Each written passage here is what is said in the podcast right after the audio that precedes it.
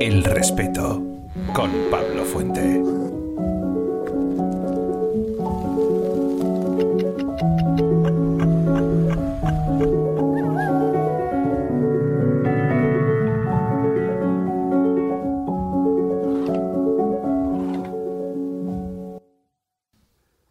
Muy buenas noches. Cuando son las 10 y un minuto en la península, cuando son las 9 y un minuto en las Islas Canarias. Desde aquí, por supuesto, mandar un fortísimo abrazo a nuestros hermanos en La Palma. El volcán no da tregua y bueno, estamos aquí eh, apoyándonos en todo lo que podemos. Hemos hecho esa colecta, volveremos a hacerla y os mandamos toda la fuerza del mundo. Hoy, como veis, estamos en un entorno privilegiado, un entorno nuevo para mí. Eh, había un cronista que se llamaba Manolo Alcántara, que al cuadrilátero yo lo llamaba el cadalso encordado, un nombre súper bonito. Estáis viendo eh, bueno, la ubicación tan excelente. Estamos en la escuela de boxeo de Jero García, al que sin más dilación voy a dar la bienvenida de nuevo a Radio El Respeto. Muy buenas noches, Jero. Buenas noches, Pablo. Es un, un placer esta visita. Oye, eh, me quedé un poco jorobado, por no decir otra cosa, eh, cuando tuve que decir que no a varias personas para el programa 100. Ah, Tú me habías dicho que podías venir y luego tuve que recortar, te llamé y tú no pasa nada. Así que sirva este programa de redención porque tenía unas ganas locas de tener a todo el mundo, pero era imposible. Yo ya te lo dije, que yo soy amigo tuyo y, y tienes toda la confianza plena para, para decirme de que no, eche, eche, de menos ahí porque hay muy buenos restaurantes en Boadilla y hubiera sido una excusa perfecta bueno, para irme a cenar pero te, te, te, debo, te debo una cena. Sí sí sí bueno te la debo yo. Me toca pagar a mí la siguiente. ¿Ah, sí, sí acuérdate. Oye Jero vamos a hablar de boxeo. Vamos a hablar de y, no hay mejor entorno que, este yo fíjate es un deporte que siempre me, ha llamado mucho la atención pero el, del que tenía muy poca idea hasta que hablé contigo por primera vez que es cuando me puse a leer pero preparando este programa, Jero, he aprendido un montón de cosas.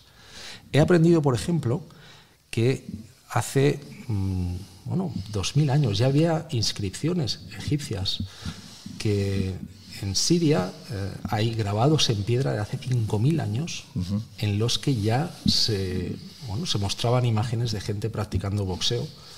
La Iliada de Homero eh, habla también de pues, pues de peleas que se llevaban a cabo en aquella celebración, en aquel funeral de Patroclio, uh -huh. si no recuerdo mal, y es decir, que no estamos hablando de algo nuevo, estamos hablando de algo que se remonta a los orígenes prácticamente. Hombre, que estamos hablando de pelea, ¿no?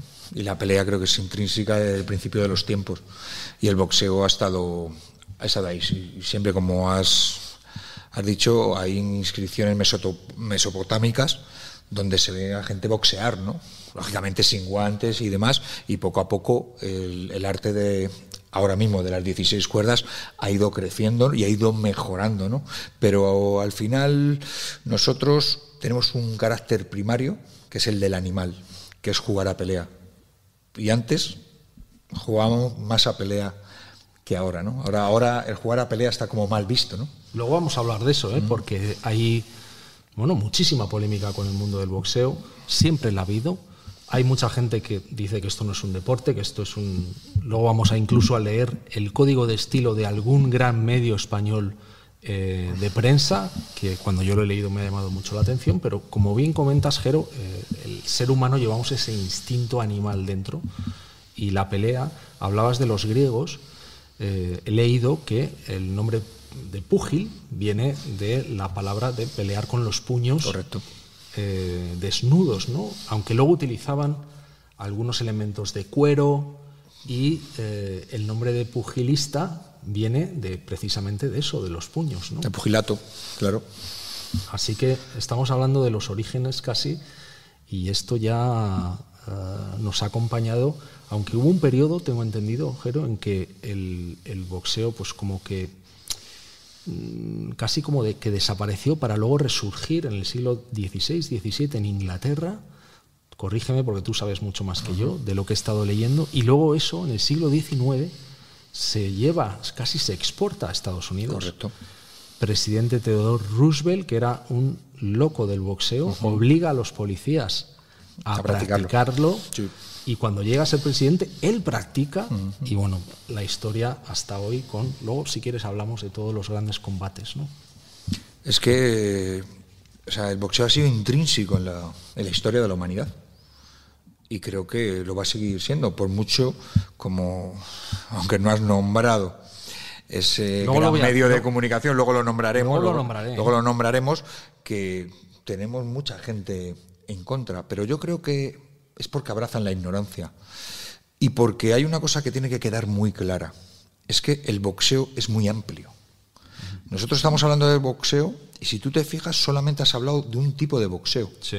que es el boxeo profesional, También. el boxeo de competición. Sí. Pero el boxeo es muchísimo, muchísimo más. Te quería preguntar sobre eso, porque tenemos el boxeo amateur, en el que yo creo que lo que vemos en los Juegos Olímpicos es lo que un poco más se acerca a eso, con protecciones, con algunas reglas un tanto distintas al boxeo profesional, Un poco más light, digamos. ¿no? más light todavía.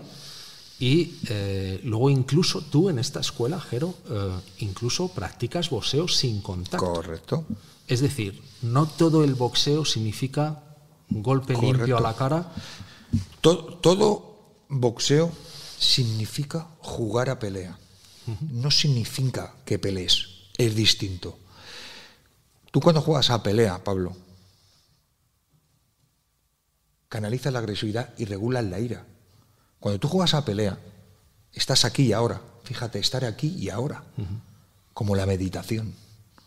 Porque estás tan concentrado en lo que estás haciendo que es como si estuvieras en una habitación sin ventanas. Estás a lo que tienes que estar. ¿Por qué? Por ese carácter primario que hemos hablado anteriormente, carácter primario del animal. La pelea es intrínseca en la vida. Pero Y cuando ¿qué, tú le, te qué le dirías a una persona, Jero, que te dice la pelea es intrínseca, pero también el ser humano tiene que tener la capacidad, que es lo que nos diferencia de un animal, Sí. de regularnos? Claro, por eso el boxeo De te ayuda. controlarnos. Por eso el boxeo te ayuda. Quiero que me expliques Claro, eso. Porque ahora, tú, tú imagínate, ahora en estos momentos donde va- vivimos a una velocidad que es inhumana, está completamente desnaturalizada. Déjame que te haga un- una pequeña interrupción, porque quiero saber si el micro lo tienes, lo tiene, ¿le estáis escuchando bien? Tenemos, perfecto. Bien. Tenemos a nuestro Ay, gran Nacho Sevilla y a crack, Delfín, que nos están echando una mano. Perdóname, ¿Eh? Jero, pero no sabía si se escuchaba bien, así que perfecto. Pues yo creo que el boxeo ayuda a frenar a la gente. De hecho, solo tienes que ver que ahora mismo en España está habiendo eh, gimnasios en cada esquina. Están creciendo los gimnasios de boxeo como setas. Y no precisamente de boxeos de competición, sino gimnasios de boxeo de entretenimiento. Yo siempre le digo a muchos eh, alumnos, y aquí estamos en un gimnasio que dentro de los que hay en España es de los que más competidores y más, gracias a Dios, galardones hemos tenido últimamente, tanto en boxeo amateur como en boxeo profesional. Luego me das una vuelta por el gimnasio Luego y me lo enseñas, pero para mí ha sido muy impresionante. Yo confieso que nunca había entrado en un gimnasio de este estilo y vemos todos los sacos. Yo creo que la gente los puede ver con las cámaras. Luego nos vamos a dar una vuelta. Pero, ¿sabes? Eh, estabas comentando lo del control, lo del aquí y el ahora. Y a mí me ha llamado mucho la atención el pensar, cuando he llegado, te he preguntado, Jero, ¿cuántas personas podéis estar aquí? Y me has dicho, podemos llegar a ser 200, 200 Sí. y pico, y quizás no todos a la vez, No, pero claro, por Dios. gente que acude al gimnasio con regularidad. No, Así yo- que me imagino que esto hay un ambiente de, bueno, pues se oyen los sacos, se oye a la gente sudar, se oye a la gente gemir, eh, y ahora estamos en un ring donde estamos tú y yo solos, por supuesto, pero entiendo que cuando tú entras dentro de estas cuerdas, te transportas a otro mundo, ¿no? El aquí y el ahora también hace que ese silencio, quizás, te pregunto, ¿eh? tú como ex boxeador profesional, si es así parecido a esto, el entrar en otro mundo. Entras en otro mundo. Yo, yo digo que cuando, cuando tú boxeas, te estás asomando a la muerte con guantes. O sea, yo creo que somos los últimos gladiadores. Ahora sí estamos hablando de boxeo profesional. ¿Vale? Vamos a hablar, a- si quieres, eh, ahora está- de eso y luego cambiamos a... Estamos hablando de boxeo en competición. Yo creo que todo boxeador profesional ha decidido jugarse la vida. Y eso tiene mucho mérito también. Yo siempre digo y tengo una teoría que, bueno, que todos los boxeadores profesionales, sobre todo en este país, estamos un poco tarados. Con cariño lo digo, ¿no? ¿Por qué? Porque nosotros peleamos por la gloria, nosotros estamos jugando la vida. Yo he subido 70 veces a un ring. Yo considero que 70 veces me he jugado la vida. Y así se lo intento extrapolar a todos mis peleadores. O sea, el boxeo es muy serio. Tú cuando subes a un ring, cuando subes a ese cadalso de la 16 cuerda que decía Manolo Alcántara, te estás jugando la vida. Por eso tienes que entrenar no para estar al 100%, sino para estar al 200%. Me interesa mucho el Jero que eh, iba para futbolista prácticamente. Porque tú llegaste a jugar en preferente. En preferente jugué, de la preferente madrileña. Y eras un chaval de barrio, de Carabanchel. Estamos hablando de una época complicada, en un Madrid eh, bueno, de los 80, con la heroína campando por determinadas zonas, la movida, todo eso se conjunta y cuando tú decides dejar a un lado el fútbol y dedicarte o empezar a dedicarte a los deportes de contacto, porque luego lo haremos, tú has sido tres veces campeón de España, kickboxing, full contact y boxeo. ¿Cuándo decides dar ese paso, Jero? Yo decido dar el paso definitivo después de la mili. Yo después de la mili es cuando lo decido. De hecho, yo decido dedicarme al boxeo en el calabozo. ¿En el calabozo? Sí, yo, me tiré preso bastante tiempo en la mili y, en el calabozo, ah, me acordé siempre, con mis pantalones de militar, eh, con mis botas puestas sin, sin camiseta, ah, sombreando, que en esa época ya ves tú lo que era sombrear. Yo había hecho algunas artes marciales, había hecho taekwondo, había hecho, pero siempre los puños me llamaban la, la atención. Yo siempre estaba enamorado de esos dioses sin camiseta desde que tenía cinco años, cuando mi abuelo me llevaba a ver las veladas de las fiestas del Pardo. Ahí fue cuando yo me enamoré del boxeo. Y luego, casi 15 años después, en, en ese calabozo, ahí del Malcir Centro, ahí en campamento, decidí que tenía que ser boxeador. ¿Por qué ibas tanto al calabozo, si te puedo preguntar? Bueno, por, la, por mi impulsividad. Yo siempre he tenido muchos problemas para manejar mi, impulsividad. Yo no sabía qué me pasaba, no sabía qué, me, me, ocurría. Yo siempre he tenido un trastorno y hasta los 40 años no me lo diagnosticaron. Yo soy TDAH yo tengo Explícanos qué es eso de TDAH. El TDAH es, el es un trastorno que no es una enfermedad, es un trastorno de déficit de atención, impulsividad y hiperactividad. Tú puedes ser eh, TDAH solo con déficit de atención o puede ser TDAH con impulsividad hiperactividad. Normalmente la impulsividad y la hiperactividad van siempre de la mano. O puedes tener todo. Puedes tener el paz completo como... Tú tienes el paz completo. Yo tengo el paz completo. ¿Para qué? ¿Tonterías para qué? Ahí, ¿sabes? He escuchado, lo del TDAH es como que se ha empezado a escuchar más ahora. Yo creo que también porque tenemos medios de diagnóstico o formas de diagnosticarlo más precisas y que posiblemente antes tu caso pasaría desapercibido, dirían que tú eras un cafre y eh, ahora dicen, no, es que el chaval tiene un trastorno que se llama TDAH y además tiene impulsividad y tiene hiperactividad. tiene... Yo ahí tengo mi teoría. Yo tengo mi teoría. ¿Cuál es? Eh, antes solamente había un tipo de TDAH ¿vale? que era el TDAH genuino, cromosómicamente hablando. ¿no? O sea, y al final, pues normalmente mi, mi, madre tiene TOC, mi hija, tú solo tienes que ver a mi hija mayor que sube por el primer piso y se la oyen desde el quinto. ¿no? O sea, digamos que es un poco hereditario. Y luego está algo que se está creando en esta sociedad a nivel infantil, que es el comportamiento TDAH, la sobreestimulación. Yo te voy a hacer un par de preguntas, ¿no? Yo te voy a decir, ¿tú crees que alguien que está súper estimulado, ¿vale? Que está súper hiperactivado, ¿es capaz de ser constante en algo? No, entiendo que no. Yo creo que no, ¿no? ¿Y si alguien que no es constante en algo puede ser sacrificado? Me resulta difícil. ¿Y un tío que no, que no es sacrificado y que no es constante podría ser disciplinado? Yo creo que no. Y una persona que no es disciplinado, que no es constante y que no es sacrificado, ¿puede tener objetivos en la vida? Mm, me cuesta visualizarlo otra vez. Complicadísimo. Pues yo ahora mismo te estoy creando una ecuación que es la del comportamiento TDAH. Tú sobreestimula a un niño Y cuando hablamos de sobreestimulación, no hace falta ponerle pantallas. Solo quítale las normas, que no tenga pautas, que no tenga reglas. Y el niño ya no sabe dónde ir. Pues Pejero, me da mucho miedo eso conjuntado con una situación en España en la que tenemos un nivel de paro juvenil bestial, en la que somos el país de Europa con más ninis, en el que estamos hablando de un país, hoy que es el Día de la Hispanidad, con un nivel de deuda absolutamente Pues desorbitado, con unas perspectivas de futuro, cuando menos de hacerse muchas preguntas, y entonces mezclo a esos niños sin normas hiperestimulados con un país que tampoco ofrece mm, salidas, ¿no? por así decirlo, a los jóvenes.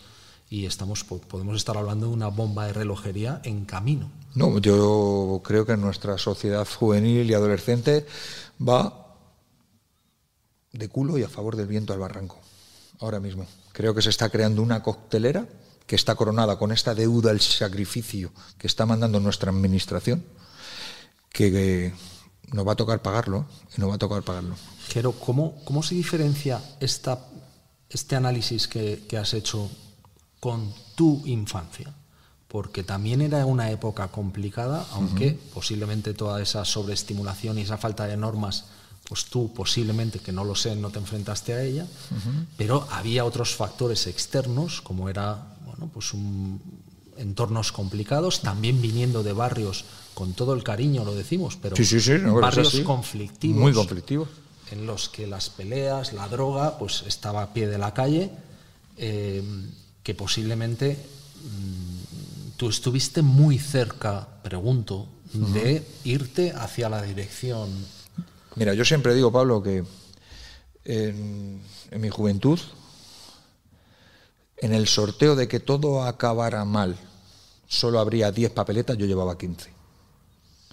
Un trastorno como yo tenía, más todo lo que circulaba alrededor, o sea, no pintaba nada bien, nada bien. ¿Qué ocurre? Que yo hay algo que encuentro en mi vida, que lo encuentro sin querer, sin darme cuenta, que es el deporte. Y el deporte, Eso tenemos en común. Jero. y el deporte, en primera instancia, me abre una puerta, me abre una puerta y ya me enseña un camino. Y luego, si la vida está llena de golpes, ¿tú sabes cuál fue el primer cao de mi carrera? Lo he escuchado, pero Lo has me gustaría escuchado. que lo contases. ¿Vale? El primer cao de mi carrera fue cuando me dicen en una llamada de teléfono que voy a ser padre, ¿Con qué edad, Jero? con 22 años. ¿Vale? Yo con 22 años. Tenías era- la mente en otro lado. No, era un melenudo con una camiseta sin mangas y los brazos tatuados. ¿Vale? Y con una furgoneta llena de pegatinas. Eso es lo que era yo. Te llama tu novia y te dice, oye, esto está rosa. No, me dice, me dice, Esto está rosa, ¿no? me dice, en muchas ponencias lo cuento, ¿no? Y cojo el teléfono, me acuerdo yo que era un teléfono amarillo, de eso de pared, puesto, lo cojo. De los digo, de ruleta. De los de ruleta, de ruleta. Digo, hola, ¿qué tal? Dice que soy Yoli. Yoli era, era mi, chica. mi novia, que luego fue mi mujer. Y me dice, me he hecho la prueba en brazo. Digo, ¿la prueba en brazo? Dice, sí. Y yo digo, ¿y qué color ha salido? Y me dice, rosa. Y yo le digo, ¿muy rosa?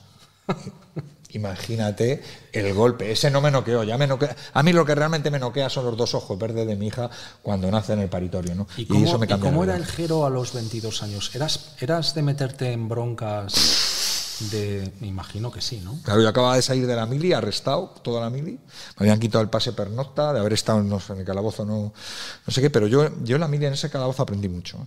Aprendí mucho. Yo siempre digo que no hace falta que todo el mundo tenga un calabozo como agente sancionador, ¿no? Que yo creo que los agentes sancionadores hay que ponerlos antes, ¿no? Y cuando hablo de agente sancionador, yo no hablo de castigos. Hablo de consecuencias naturales de la vida, ¿no? Que cada todo acto tenga su consecuencia, ¿no? Pero es importante ponerlo ahí. Yo tuve que estar metido entre cuatro paredes para darme cuenta que todos los actos tenían consecuencias. Y ahí fue cuando yo tuve mucho tiempo que pensar. Y yo dije que pensaba que yo por ese camino no iba bien. Y fue cuando decidí meterme a boxear. Luego, al año, año y medio, me viene la rata y entonces ya, si me faltaba algún tipo de motivación, que siempre me faltaba, y me faltaba un poco abrazar la responsabilidad, ahí ya me vino todo. Yo siempre digo que cuando yo decido tener a mi hija, que lo decidimos en una, en una furgoneta, en esa furgoneta, esa Nissan Trave 2.8 que teníamos, esa conversación entre Yoli y yo, cuando decidimos de tenerla, a mí me cambió la luz, Pablo, te lo juro. La luz de mi vida cambió, y no lo digo en tono poético. O sea, yo ya cambié, pasé de ser el introvertido, el tímido, a decir, yo tengo que empezar a soltar el pico, mm, porque, aunque parezca mentira, yo era tímido. Pero una cosa, eso, eso me descuadra. O sea, tú eras un tímido, pero soltabas leches como. Sí, bueno, no tiene nada que ver. Al contrario, los tímidos, los introvertidos, los que tenemos las cosas dentro, muchas veces las sacamos a través de la agresividad. Tú piensas que en el, en el ciclo de la autoestima, la mejor forma de reafirmarte es a través de la agresividad.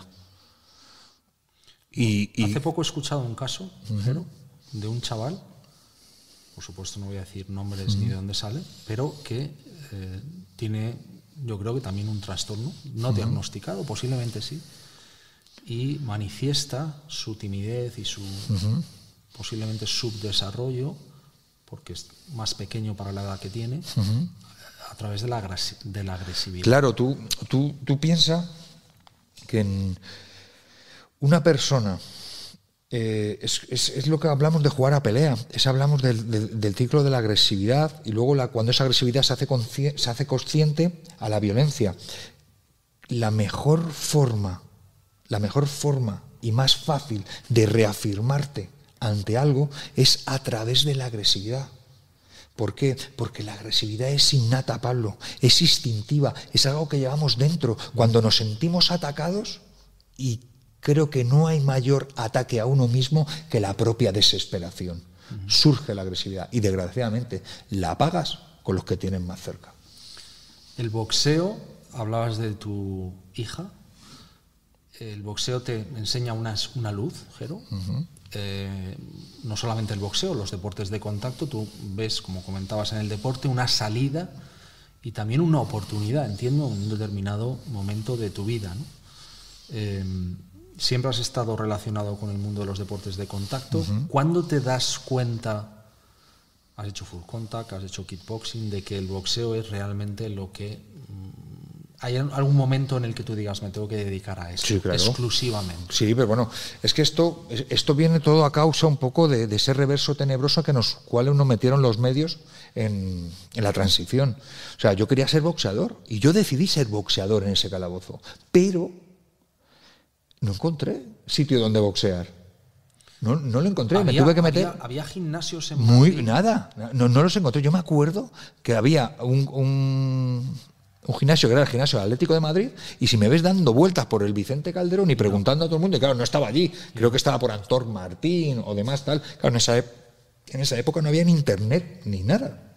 Era, no había ni móviles. O sea, es que era la ignorancia por bandera. Y entonces al final encontré un gimnasio de full contact ahí en mi barrio, en, en, Oporto, el, el, Cata Madrid, donde encontré unas personas fantásticas y maravillosas y me engancharon al, deporte. Y fue cuando me puse por primera vez los, los guantes. Pero yo busqué gimnasios de boxeo por todos lados y no encontré. Entonces, al final me, me empujé a mí mismo a hacer full contact. Después del full contact pasé al kickboxing y después del kickboxing pues pasé al al boxeo, cuando ya encontré un sitio donde yo estaba a gusto para hacer boxeo. Seguí haciendo las tres cosas mientras era amateur, pero cuando yo ya decido pasar al boxeo de pago, al boxeo sin camiseta, al boxeo profesional, yo ya decido solamente hacer boxeo. Tengo un fragmento de un libro, Jero, voy a ver si lo encuentro, em, en el que el autor, luego, luego lo voy a comentar, ¿eh? habla que también, y luego te quiero preguntar sobre eso, sobre el cine, el boxeo y el cine, pero él dice que hay que tener hambre para ser boxeador, hay que estar jorobado, entre comillas. ¿Era tu caso? ¿Tú cómo lo ves después de tantos años dedicado a esto, ahora como entrenador? Pero eras, ¿era tu caso, Jero? Porque también es la imagen con la que nos hemos quedado. Ese chico de barrio eh, con muy pocos medios que tiene hambre y que se mete en esto como una salida. ¿Qué he dicho antes?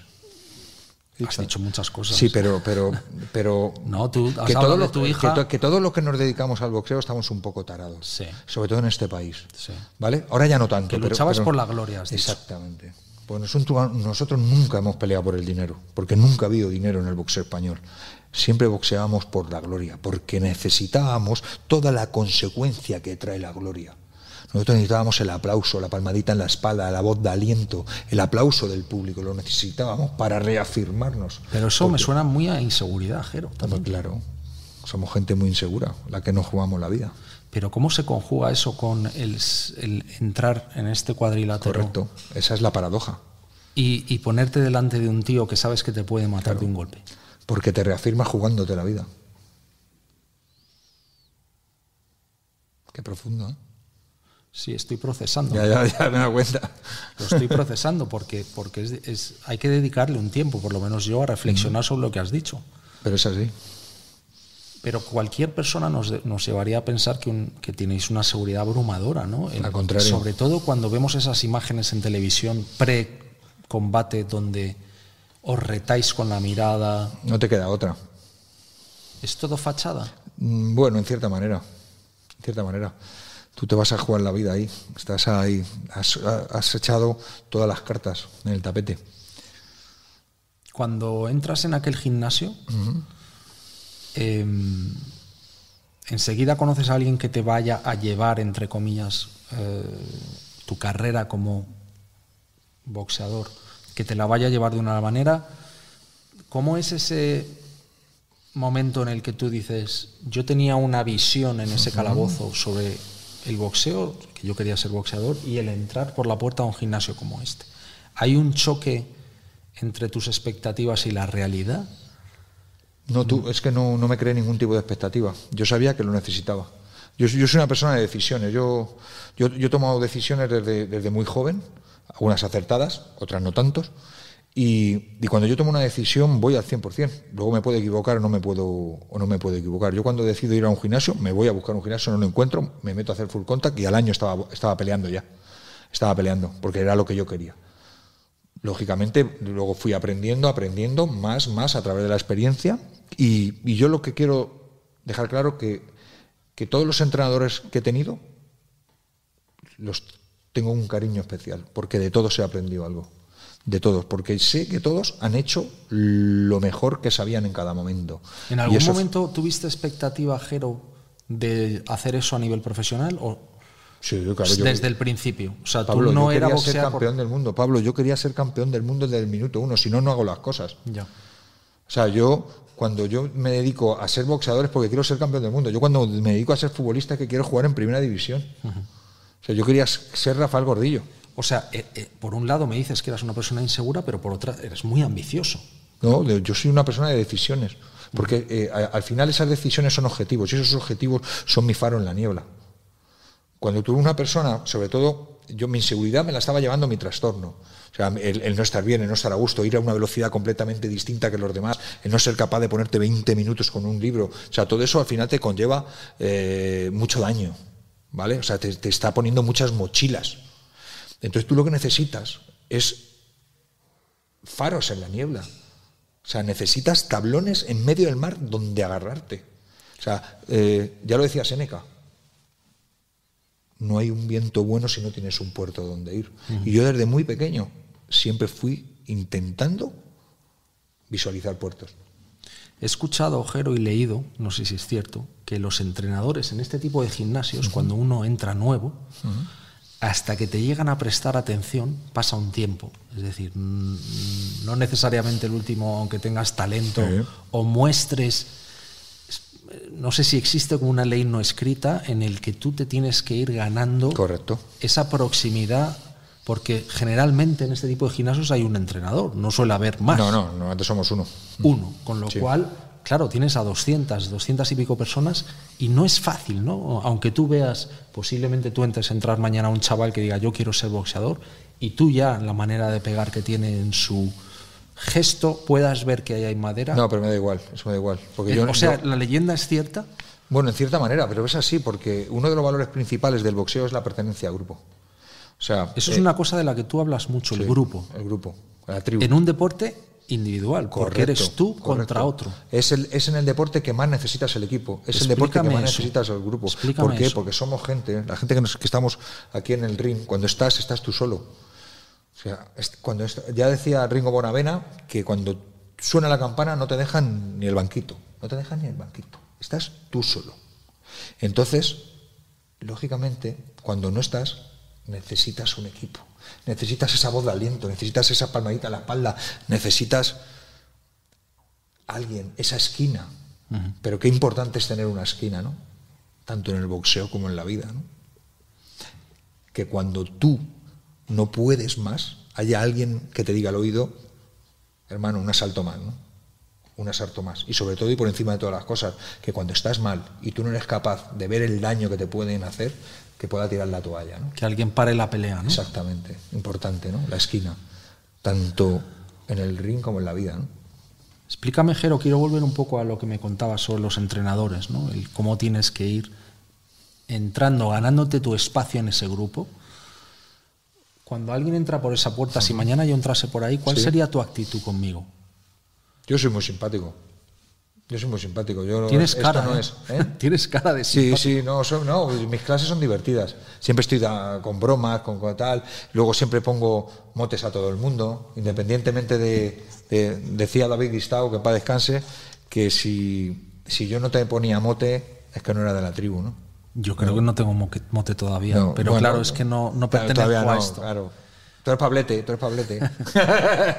pero bueno, eh, realmente el el, nuevo boxeador, cuando entra, se tiene que ir haciendo su hueco el, solo. Pero el grupo lo acoge, es muy importante.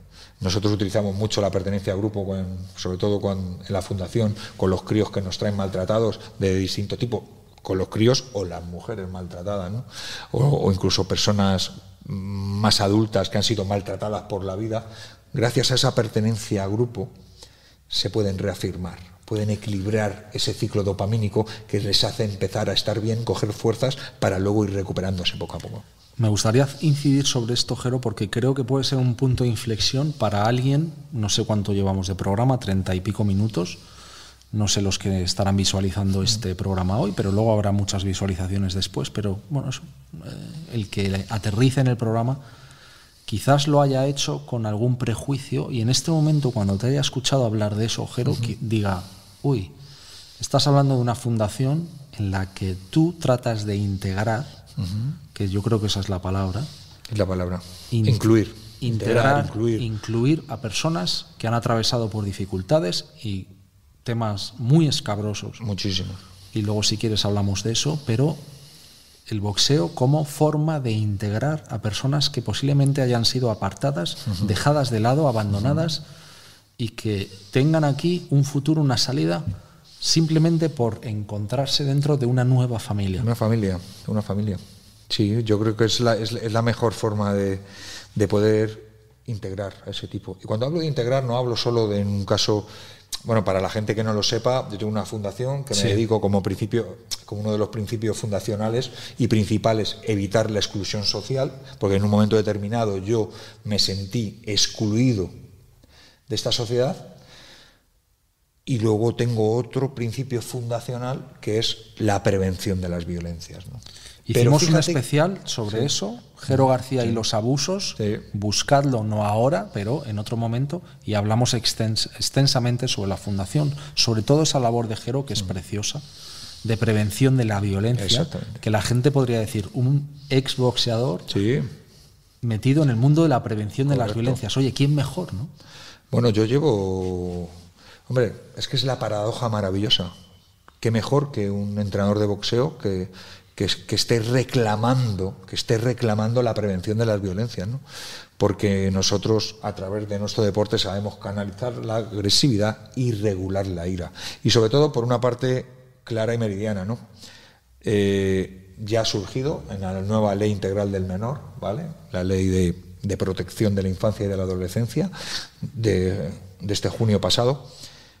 Después de años reclamando, años o sea, desgañitándome, pidiendo una figura que era la del protector de la infancia y de la adolescencia para prevenir las violencias, que es el delegado en prevención de las violencias Que, ha surgido y que ahora es de obligado cumplimiento en todo local del ámbito deportivo y en el ámbito de ocio, que simplemente es una persona que sepa mediar, que es una persona que conozca los protocolos y que en un momento determinado, a la hora de detectar cualquier síntoma de cualquier tipo de violencia, pueda obrar en consecuencia.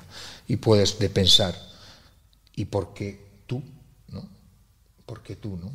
Porque yo fui un entrenador ignorante. Yo fui un entrenador que en un momento determinado yo me encuentro esas violencias. Yo me encuentro a una niña que ha sido maltratada durante un año, ¿vale? En un gimnasio como este. Y yo no fui capaz de detectarlo. Cuando dices maltrato, ¿te refieres a un abuso de tipo sexual? En, en, este caso fue violencia de género, ¿vale? O sea, una niña durante un año estuvo entrenando conmigo. Esta niña, yo me doy cuenta de que ella sufre algún tipo de violencia, entro a preguntarla y desaparece. Al año y medio vuelve con una niña en brazos. Y me dice, te tengo que contar algo, si algo me tienes que contar. Y ella me contó eso. Esa niña, ahora mismo, 17 años después, ella es campeona de Europa, es campeona de España y es campeona del mundo interino. Esa niña se llama Miriam Gutiérrez y encima es concejala de la mujer de una de las poblaciones más importantes de este país, que es de Torrejón de Ardoz. Y, y tú eres su entrenador. Sí, pero qué historia más bonita, ¿no? Sí, muy bonita. Es una historia preciosa, labrada en la peor de las derrotas. sí. Porque no te diste cuenta en Exactamente. Yo, te lo ha perdonado, me imagino, porque si no, no estaría contigo. Claro, ella, ella me lo perdonó, pero yo no me lo perdono a mí mismo. Y no me lo pienso perdonar en la vida. Y lo quiero tener siempre presente. ¿Por qué? Porque es la forma que tendré de transmitir a los demás entrenadores que, ojo, cuidado, que tenemos que ser conscientes y consecuentes con la responsabilidad que tenemos. Y ahora, gracias a Dios, con esta nueva ley integral de menor que espero que pronto se ponga en vigor, todos los entrenadores de este país estaremos preparados para una posible violencia dentro de nuestros centros. Porque desgraciadamente, si volvemos a lo que hemos hablado antes, de niños sobreestimulados, niños sin objetivos, niños con una autoestima por los suelos que van a reafirmarse a través de la agresividad, más todo lo que tenemos alrededor en esta sociedad, va a haber mucha violencia. Va a haber mucha violencia y de todo tipo. Pero me da, eh, me da miedo, me da miedo. Y no, quiero ponerme pesimista. No, pero no, me da miedo porque, mmm, por lo que contabas, al final esto es un entorno de canalización de todo eso. Y es algo a lo que no accede, o sea, es un deporte minoritario. Aunque hablabas que cada vez menos, que cada vez hay más gimnasios, que cada vez se está poniendo más de moda, que está el boxeo sin contacto del que luego hablaremos. Pero me interesa eh, retomar esa pregunta que te hacía sobre el chaval o chavala que pasa por esa puerta que posiblemente se esté enfrentando a una situación familiar muy difícil, que posiblemente sea un tipo que sus amigos estén metidos en el mundo de las drogas, que él eh, no sepa canalizar, tú enseguida te das cuenta de quién es alguien al que tú tengas que prestar más atención para canalizar, como hablábamos. Yo lo huelo, Pablo. Yo lo huelo. ¿Te encuentras muchos casos de esos o la gente ya viene bueno, canalizada, por más, así decirlo. Más que me encuentro, es que me los mandan. Me lo manda el distrito, me lo mandan distintas organizaciones que... que, que... Eso no lo sabía, Jero. Sí, claro.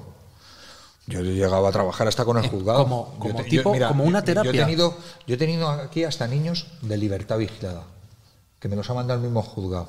Me Y el- recuerda- Y, y el propio... No, pues esto es curioso, ¿no? Sí, sí, y sí. el propio juzgado, cuando yo les pido la memoria, me dicen que no, que no, que no pueden hacerlo. O sea, ¿Cómo tú que me no- mandas, sí, cómo que sí, no sí. pueden hacerlo? Sí, porque tú me mandas a... a- bueno, es un poco la gracia que ha tenido siempre la Comunidad de Madrid también. O sea, cuando yo he pedido algo, a mí nunca me han dado, pero sin embargo ellos sí me los mandan. A los críos aquí, Ya. al de la fundación. Y yo nunca he pedido... Yo, gracias a Dios, no he pedido dinero.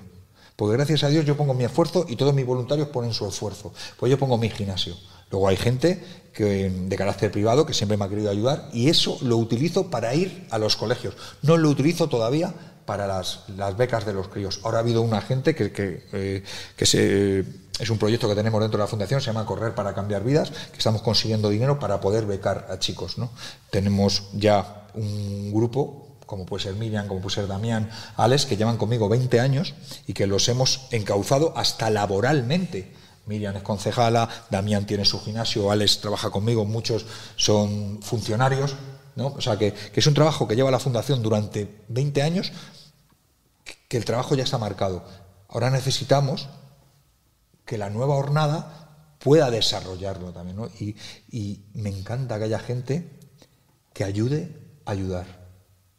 ¿No? Y es el caso de, en este caso, Rubén González, que Sí, es sí, un loco maravilloso también, que se dedica a correr como tú, y que quiso correr el maratón de Berlín y dijo que todo lo que sacaba en patrocinadores lo iba a donar para la, para la fundación. Y hemos ido, eh, estamos consiguiendo dinero para poder tener una nueva jornada de chicos para poder, para poder becarlos.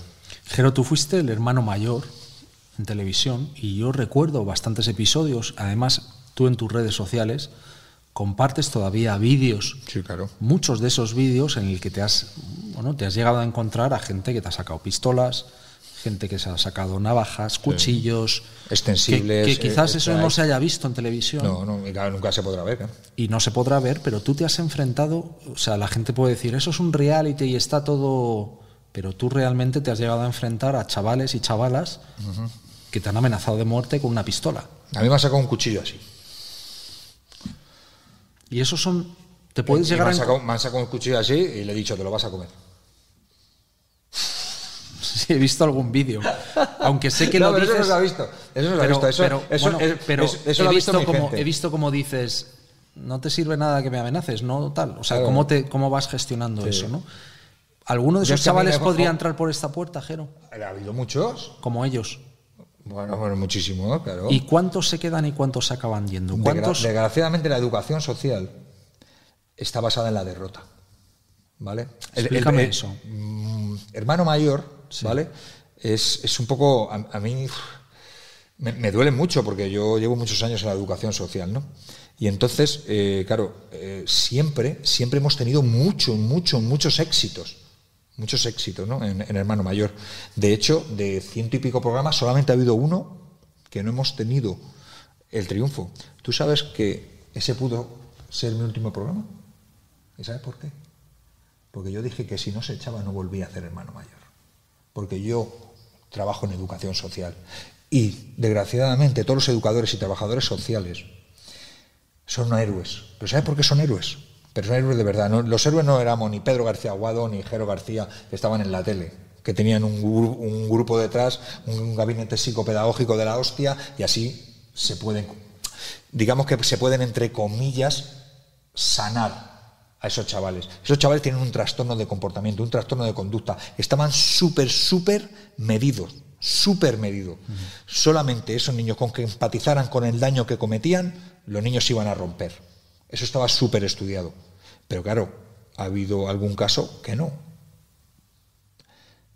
Y en ese caso hubo dudas de poder echar ese programa. Yo le dije bien claro, se lo dije a mi, a mi jefe de producción, vosotros haced lo que os dé la gana, pero si ese programa no se echa, yo no vuelvo.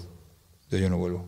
¿Por qué? Porque es la verdad de la educación social. Como te he dicho antes, los trabajadores y los educadores sociales están abrazados de la derrota y son los verdaderos héroes. ¿Y sabes por qué? Porque por muchas derrotas que tengan, nunca se dan por vencidos. Nunca, jamás se dan por vencidos. Y esa es la verdadera historia, ¿vale? De la educación social.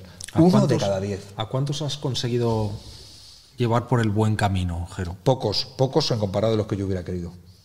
Claro, siempre van a ser pocos para ti porque querrías el 100%. Correcto. Pero ponme un número de 10 chavalas y chavales no que sé. entran con ese tipo Bastantes. Pero, pero, pero no es gracias a Jero García, es gracias al, al boxeo. Háblame de eso, porque esto es un programa sobre el boxeo. ¿Qué Vale. tiene el boxeo? ¿Qué tiene el boxeo para conseguir ese milagro? Mira, el boxeo tiene tres recompensas rápidas, inmediatas. La primera es la física, fisiológica, como cualquier deporte. Tú haces deporte, te sientes bien, te sientes a gusto. Te conectas directamente con la segunda recompensa. ¿Cuál? La psicológica. Segregas todos los neurotransmisores y hormonas de la recompensa, serotonina, endorfina, eh, adrenalina y sobre todo la más maravillosa que nos ayuda al equilibrio emocional, la dopamina. Y juntas la fisiológica y juntas la psicológica y aparece la tercera y más maravillosa, que es la conductual. Los valores y los principios éticos que te aportan el boxeo. Constancia, sacrificio, disciplina, motivación Yo me, y yo me- yo- a grupo. yo me he hecho una lista. Eh, que viene vendido el boxeo, ¿no? no, pero es que quiero que, quiero, quiero que ahora, mirando a la Sí. cámara, vuelvas a repetir eso a, a aquellas personas que nos estén viendo ahora diciendo el boxeo es un deporte de bestias, de animales, de gente. ¿Sabes que no he mirado a la descontrolada". cámara en todo el rato? Porque no te has enterado ni de que estaba ahí, posiblemente. No, no, porque cuando hablo, con, o sea, cuando diálogo contigo, independientemente de que sea con micrófonos por medio, cuando estamos cenando, es, es interesante, tío, mola. Pues me he hecho una Te lo agradezco.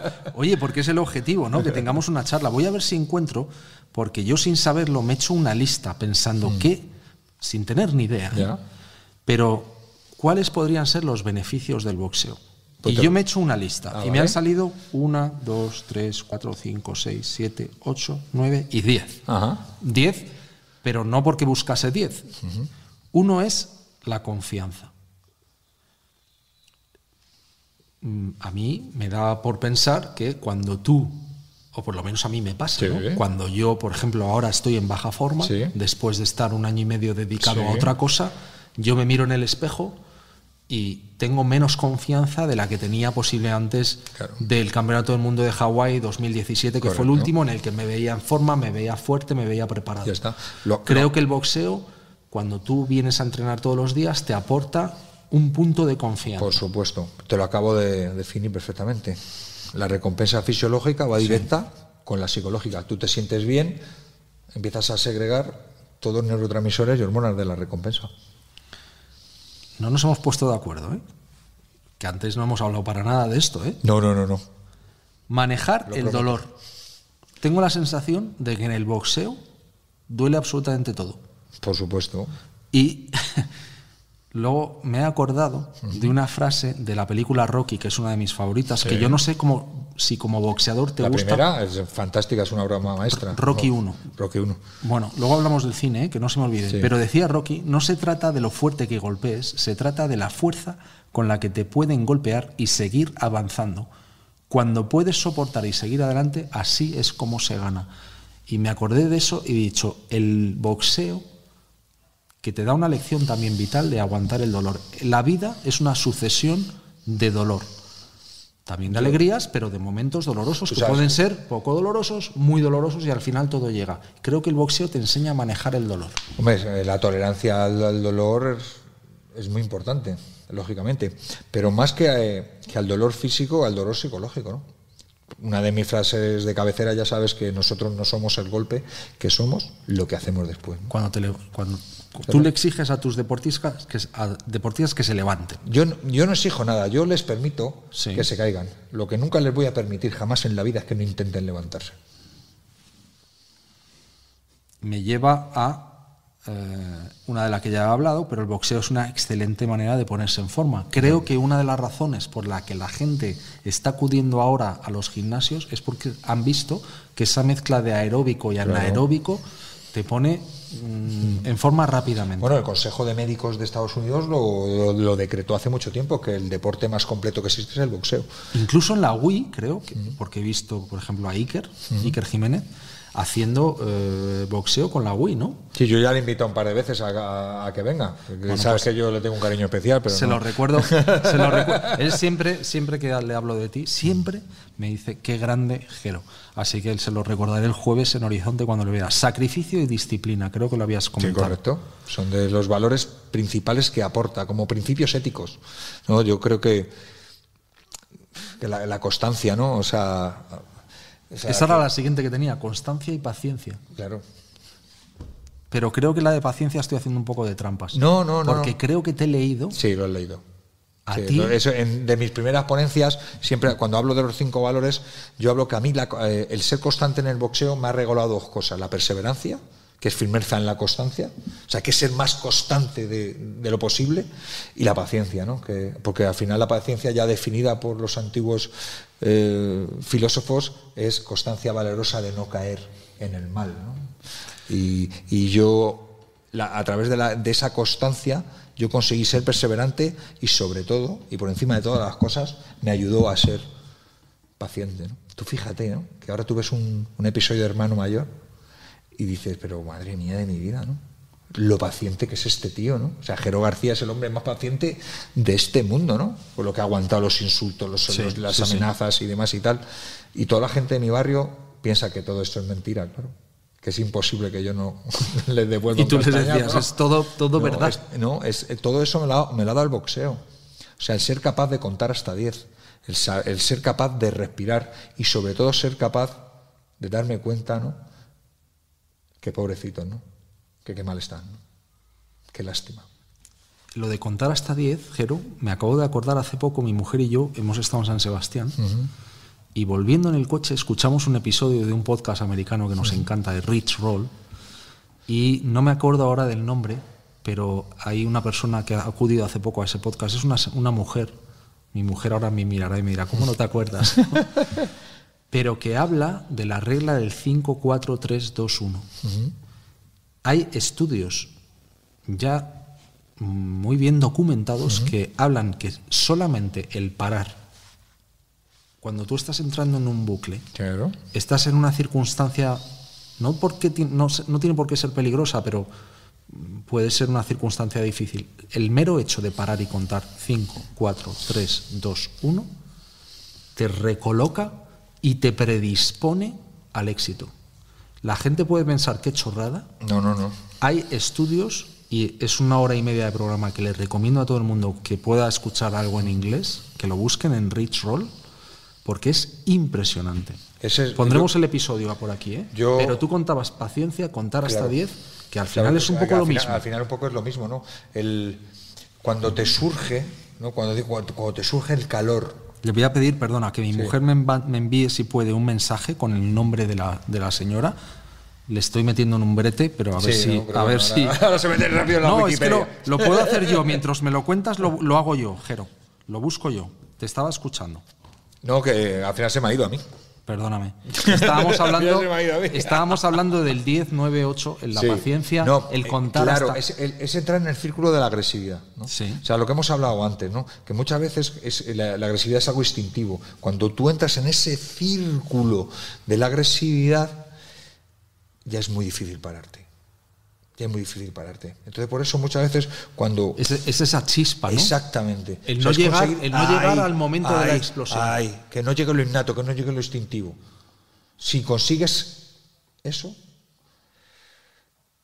esta mujer lo define como éxito. Esta mujer se llama Mel Robbins. Bueno, le voy a echar un vistazo. un Mel vistazo. Robbins, gracias. Mm. Mel Robbins, buscadlo en el podcast Rich Roll, buscadlo, ¿eh? Mel Robbins.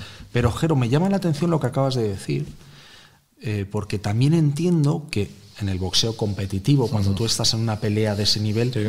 tienes que también buscar en algún momento que el instinto te lleve, ¿no? Sí, o no necesariamente. No, no, el- es que el instinto. Un día escuchaba al Lano diciendo que el instinto es la punta de velocidad de la inteligencia, tío. Qué frase. Me parece brutal. Eso Esto, repítelo, a Jorge Valdano. Jorge Valdano. Jorge Valdano dijo que el instinto es la punta de velocidad de la inteligencia. Pero la inteligencia, igual que el instinto, se entrena.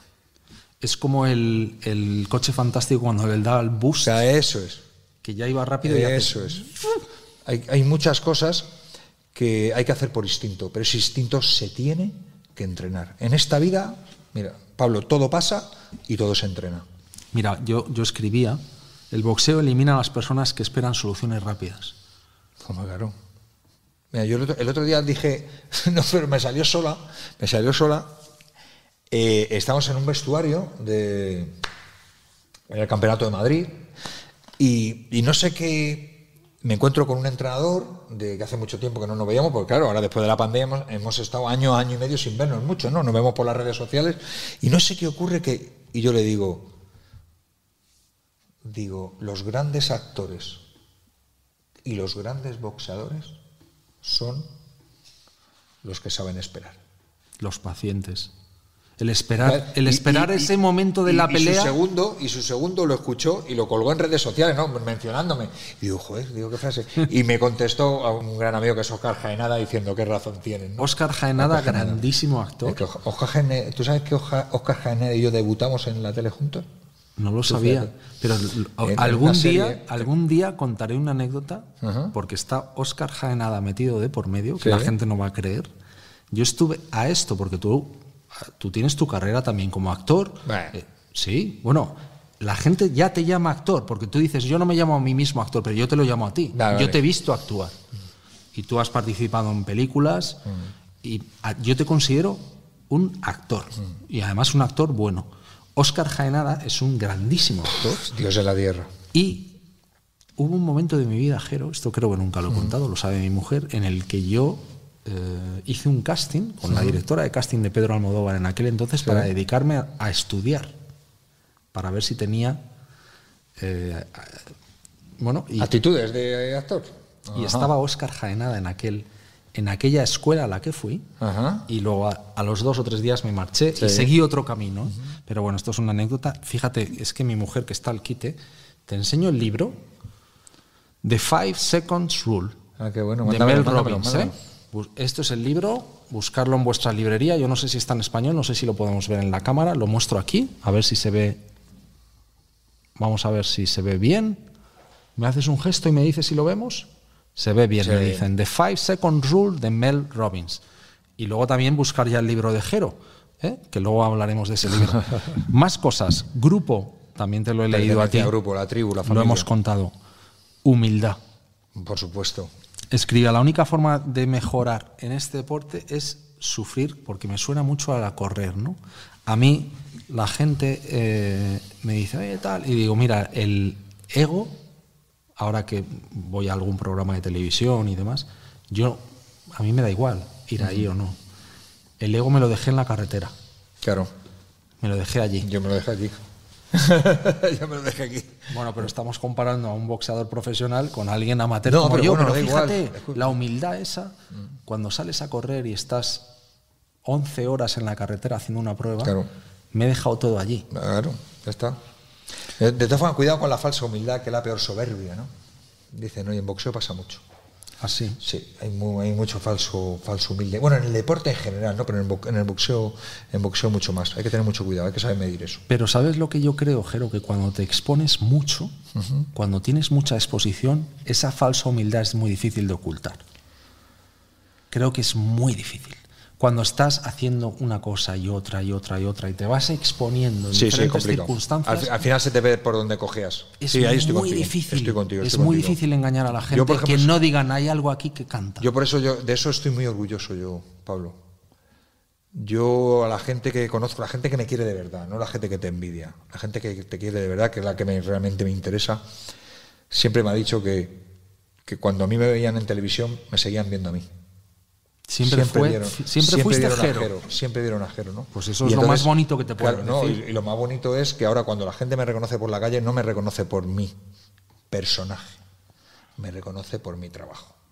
Y creo que eso fue un trabajo arduo y duro, tanto de mi mujer, que era mi jefa de prensa en ese momento, Paula, y, y mío, ¿no? ¿Cuánto hiciste? ¿Tres temporadas? Hice tres temporadas. Y luego hicimos otro programa después en, en Entimad, que, que fue, bueno, fue un máster pagado. Sí. Me- yo digo que me pagaron un máster en Mediaset, porque me querían mantener un poco, porque todavía no sabían si iba a seguir el programa o o no. no. Entonces me dieron un programa de presentar en directo. Así, ¿eh? Claro. Y eso para mí ha sido, o sea, la mayor escuela de aprendizaje. O sea, de verdad. O sea, cuando te ponen un pinganillo y te sacan todas las semanas ahí en directo. O sea, gracias a Dios que yo tenía a mi lado a Meno Tinto, que me echó una mano en todo, y a Fabián, que le mando un besazo desde aquí, y tal. Pero madre del amor hermoso. Sí. O sea, de- o sea, eso sí, a las dos, tres semanas ya me, me habitué, ¿no? Y estuvimos tres, tres o cuatro meses haciendo un programa a la semana de entrevistas, de tal, de presentar en directo y de tal. Y dije yo, madre mía, si valoraba yo a los presentadores, en- ya fue decir, madre mía de mi vida, qué pedazo de, Qué de bueno. trabajo, ¿no? Digno de admirar. Hablábamos de la humildad, empatía, aprender lo fácil que es dañar a otra persona y ponerte en su lugar y saber lo que te duele un golpe. Bueno, aquí te voy a contar un secreto. No sé si estás de acuerdo, ¿eh? No. No estás Ahora de acuerdo, me encanta eso. sí, no queda muy bonito para, para una novela de Arthur Miller, pero Me encanta, me encanta que me, que me Yo- digas que no. Sí, sí, no, pero ahora, ahora te voy a explicar yo ¿Por cómo, qué? Claro. cómo encuentro la empatía yo, ¿vale? Donde menos te lo vas a esperar, en la interpretación. Yo estudio interpretación pues porque en un momento dado me veo metido en series de televisión, me veo y tal, y digo yo, yo no puedo hacer el ridículo como lo estoy haciendo. Digo, yo tengo que empezar a estudiar interpretación. Y entonces empecé, estudiado con muchos, con muchos, con muchos, casi 10 años de interpretación, ¿no? De nombrar aquí a todos mis profesores sería quedarnos aquí dos días. A todos les mando un cariño especial. Eh, cuando empiezo a estudiar interpretación, lo hago un poco para, que, para no meter la gamba y no faltar el respeto a, a las artes escénicas, ¿no? Y cuando empiezo, ¿eh? me empiezo a dar cuenta que me transforma la vida, tío.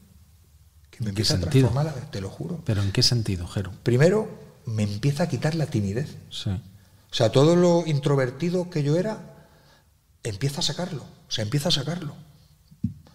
Lo segundo, claro, tú piensas que yo vengo de un trastorno de TDAH donde las he liado pardas, donde yo he vivido dentro de una coraza y donde yo no he querido sentir ni hacer sentir a nadie. O sea, así como te lo digo. Suena O muy duro, ¿eh? su- no, pero es así. Es así. Yo tenía tales corazas, yo no decía un te quiero, vamos, ni borracho. O sea, ni borracho. Y gracias a la interpretación empe- se empezaron a caer todas las capas y corazas del mundo. Y como tercera sorpresa que me llevé fue la capacidad de ponerme en el lugar de los demás. La empatía. A mí la empatía me la demostró y me la enseñó la interpretación. Me ayudó a quitarme la timidez, a quitarme las corazas y conseguir ser empático. O sea, y eso me lo dio la interpretación. Y yo se lo agradeceré toda, toda mi vida. ¿eh? Te leo la última. Venga, Te das cuenta de lo que significa la palabra miedo hombre, claro, por supuesto. con el boxeo. Yo te vamos. preguntaba que si cuando tú, que te he preguntado además que cómo se entra en un ring, Sí. porque yo no tenía ni idea. Tú me has dicho que se entra por el medio. En este caso estamos con 16 cuerdas. El inicio, me contabas, que eran 12, ahora 12 son cuerdas. 16. 4, 4, 4, 4, por seguridad, porque había alguno Que se caía. se caía con algún Con 12 golpe. cuerdas era muy inseguro. Y ahora son 16 por ese motivo, pero que se entra por aquí. Pero que cuando tú entrabas en el ring, cuando tú entras en un ring, el miedo siempre está ahí, ¿no? Siempre. Latente. Siempre. Decías hoy, creo que escribías hoy, que las. Bueno, lo has contado antes, que los 70 combates que tú has hecho siempre te has jugado la vida. Siempre Me imagino que. Tú lo piensas antes de. Cuando estás sentado en la banqueta, este tío me puede matar. No, eso no. No. O sea, sabes que puedes morir, Sí, pero sabe. no piensas Yo que. ya- pero es sea, curioso porque es- inherente, o sea, tú, tú, tú, tú lo sabes que te, que te vas a jugar la vida. O sea, es así, o sea, va- vas a pelear por algo dent- dentro de que el boxeo es la máxima exponencia de pegar y que no te peguen y que realmente gana el que el, el- el- el que menos cobra, ¿no? Aunque pueda parecer lo contrario, ¿no? Muchas veces la gente piensa que, que ahí gana el que más el pega. que más pega. No. Realmente es el que menos cobra. ¿No? Es porque es el arte de pegar y que no te peguen. Lógicamente, tú para ganar tienes que pegar, no vale solo esquivar, pero sobre todo tienes que tener ese principio que es el pegar y que no te peguen. Sabes que en este momento habrá mucha gente que piense que eres un trastornado porque eh, ¿por qué exponerte Sí, claro. a un deporte? Y algunos dirán que no se puede llamar ni deporte en el que puedes morir. Sí, claro. Pero es que ¿Qué yo- les yo dirías a esas personas? que yo lo necesitaba. Yo necesitaba subir a un ring. Necesitaba tener, segregar todo eso para sentirme vivo. Yo lo necesitaba. Como puede necesitar un escalador, un escalador estar en el K2 Exactamente. a menos 52 bajo cero en la cara Y esa norte. es la única razón que tienen casi todos los boxeadores de mi generación. Nosotros lo hacíamos por la gloria, porque nosotros los necesitábamos. Por eso cuando hablo de las taras, con cariño, yo, claro, yo entiendo por qué ya me dediqué al boxeo. Por mi TDAH. A mí me equilibraba emocionalmente. ¿Y crees que es necesario sufrir algún tipo del trastorno como el que tú tenías para estar No, ya no, ya no, ya no. Ahora mismo ¿Qué no. le Ahora, puede llevar a alguien ahora a querer ser un boxeador profesional? ¿Sigue siendo la el, ahora el propio deporte, no. Ahora el propio deporte. Eso yo, ha te, cambiado. yo te estoy claro, ha cambiado, ha cambiado la cultura, la cultura deportiva. Yo te estoy hablando hace 20 años donde quien entraba en un gimnasio de boxeo era para boxear, para pegarse. No era para hacer deporte. Ahora todo esto ha cambiado. Ahora ya ahora tenemos una cultura de verdad deportiva en este país. Ahora no tiene nada que ver. Ahora hay boxeadores como, fíjate, Sandor Martín va a hacer una de las peleas más importantes de la historia del boxeo. Sandor Martín es un, vamos, es que es, un marqués, o sea, es un señor. O sea, como habla, como el ejemplo, o sea, todo, todo. Y ahora mismo, digamos que es la figura principal que tenemos en el boxeo español, ¿no? O sea, tú esc- escucha a Sandor Martín, da gusto verlo. Es que es, es el novio ideal que, que quiere cualquier madre para su hija. Eso es, eso es lo que nos hace falta, ¿no? Es lo que nos hace falta. Gente y chavales así. ¿Por qué no hemos evolucionado, Jero? ¿Por qué nos hemos quedado, hablo a nivel personal, ¿eh? pero tengo esa percepción también pues, eh, de la gente con la que he podido charlar, oye, voy a hacer un programa sobre boxeo, ¿no? ¿Por qué crees que eso no se ha trasladado? Que nos hemos quedado con el cliché de 20 años atrás. ¿Ha sido el cine? Porque el deporte que más veces ha aparecido en el cine, si no estoy equivocado, es el boxeo. Y No, muchas no. veces mal. Casi, no, no, muchas veces no, todas. Bueno, hay Casi películas, todas. hay algunas películas que yo Pocas, muy pocas. Million Dollar Baby, Bueno, a la breve, fíjate al final cómo acaban. Toro Salvaje. Pues fíjate, la historia de. De no hay ninguna que salves. ¿Eh? Mm, Vamos a ver, yo salvaría a todas. Son, hay auténticas obras de arte cinematográficamente hablando, pero todavía estoy esperando una peli que alguien se, de- mm, se deshaga lo- el, el cerebro, que haya algún guionista que deje el boxeo entre comillas bien. Que yo siempre voy a permitirlo, ¿eh? Voy a permitirlo porque tú sabes que yo soy muy cinéfilo. Y voy a permitir, y ahí esa, como acabas de decir tú, Toro Salvaje, The Fact City, eh, On the Waterfront, La Ley del Silencio, o sea, vamos, o sea, te estoy hablando de, o sea, de dos textos de Butch Schubert. O sea, estamos hablando de, uno de los mejores escritores de la historia, ¿no? De la literatura no- norteamericana. O sea, eh, yo qué sé, eh, Fact City de John Huston. O sea, mm, te estoy hablando de pelis que mucha gente no sabe ni que existen, pero que son auténticas, auténticas obras de Pero arte. Así Para no han mí- transmitido lo que tú crees que es esto. no, todavía no. Lo intentan, pero al final siempre queda un poco. Yo creo que así un poco la que mejor ha quedado es The Boxer, pero al final también tiene ese rollo que, que, que, que, lo fastidia, ¿no? De la, de la guerra que te queman en el gimnasio. Porque para mí la mejor película de boxeo que existe es The Boxer, ¿eh? de James Sheridan, con Danny DeLuise haciendo Danny papel sí. impresionante. Eh, Yo creo uno de los mejores actores que, ha- que han existido jamás. por- por supuesto, y para mí uno de los uno de mis libros favoritos es La fuerza de uno. O sea, que también que, que está el boxeo inherente durante toda la novela. Y yo creo que, que, que el, bo- el boxeo es literatura, el boxeo es visual, el boxeo es que un poco lo tiene todo, ¿no? O sea, ¿Y crees que el o- cine es lo que ha influido en el que En el- muchas no. personas nos hayamos quedado con esa imagen y ese cliché? Claro, cuando tú no tienes alternativas, ese es el problema que tenemos, ¿no? Porque, por ejemplo, en otros países el boxeo ha llevado su camino. ¿Qué ocurre? Que nosotros hemos estado 20 años en el reverso tenebroso gracias a, a- a estos medios progresistas. Vamos a leerlo ahora. Eh, voy a leerlo porque lo he, lo he copiado y Sí, no, pegado. parte, parte, o sea, Estamos hablando del parte país. fundamental de la culpabilidad de esto la tiene, la, la tiene ese periódico. Voy a, voy a buscarlo mientras lo busco. Voy a buscarlo mientras lo busco. Fíjate qué chorrada acabo de decir, ¿eh? Seguro que lo Eh, buscas.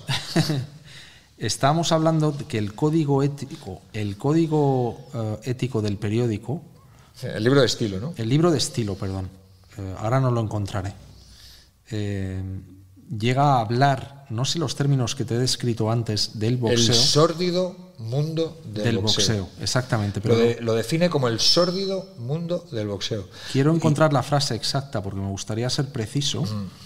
Eh, justo ahora no lo encontraré. Esto es lo que tiene en tiene- directo, ¿no? Pero sí que utiliza esa palabra, el sórdido. El sórdido mundo del boxeo. Mira, el libro de estilo del país dice, y esto es textual, el periódico no publica informaciones sobre la competición boxística salvo las que den cuenta de accidentes sufridos por los púgiles o reflejen el sórdido mundo de esta actividad.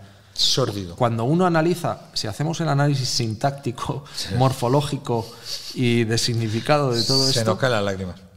a ver, a mí, mm, o sea, hablamos pero solo de los accidentes, Sí, sí, claro. por un lado, y dos, sórdido mundo, que es un adjetivo calificativo, un tanto, pero bueno, que habrá posiblemente No, no, ya lo persona está, que lo ya lo está definiendo a su manera.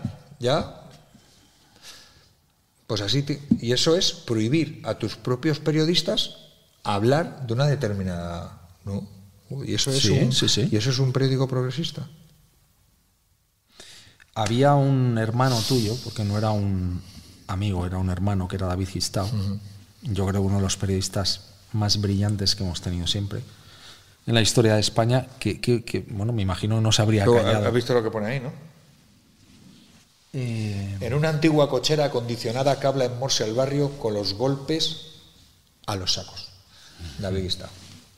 qué bueno. Está escrito a tiza, ¿eh? Lo voy, lo voy. Tu hermano David Gistao, Sí.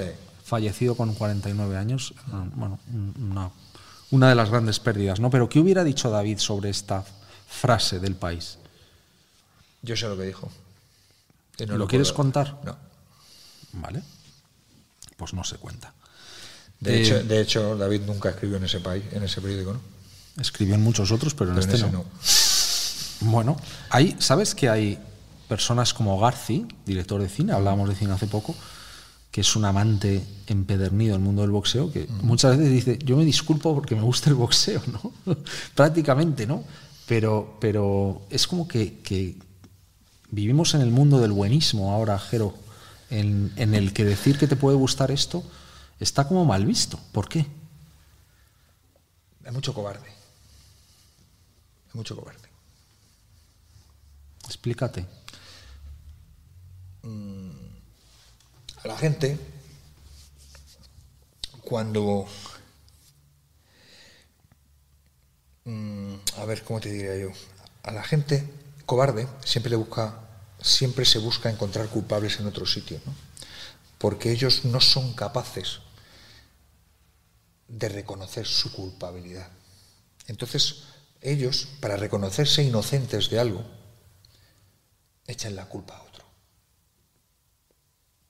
Y esos son los verdaderos cobardes, los que quieren e intentan generar deudas en otras personas para ellos liberarse. ¿Y tú crees que es el caso de estos buenistas? En- en- yo en muchos casos sí, porque tú,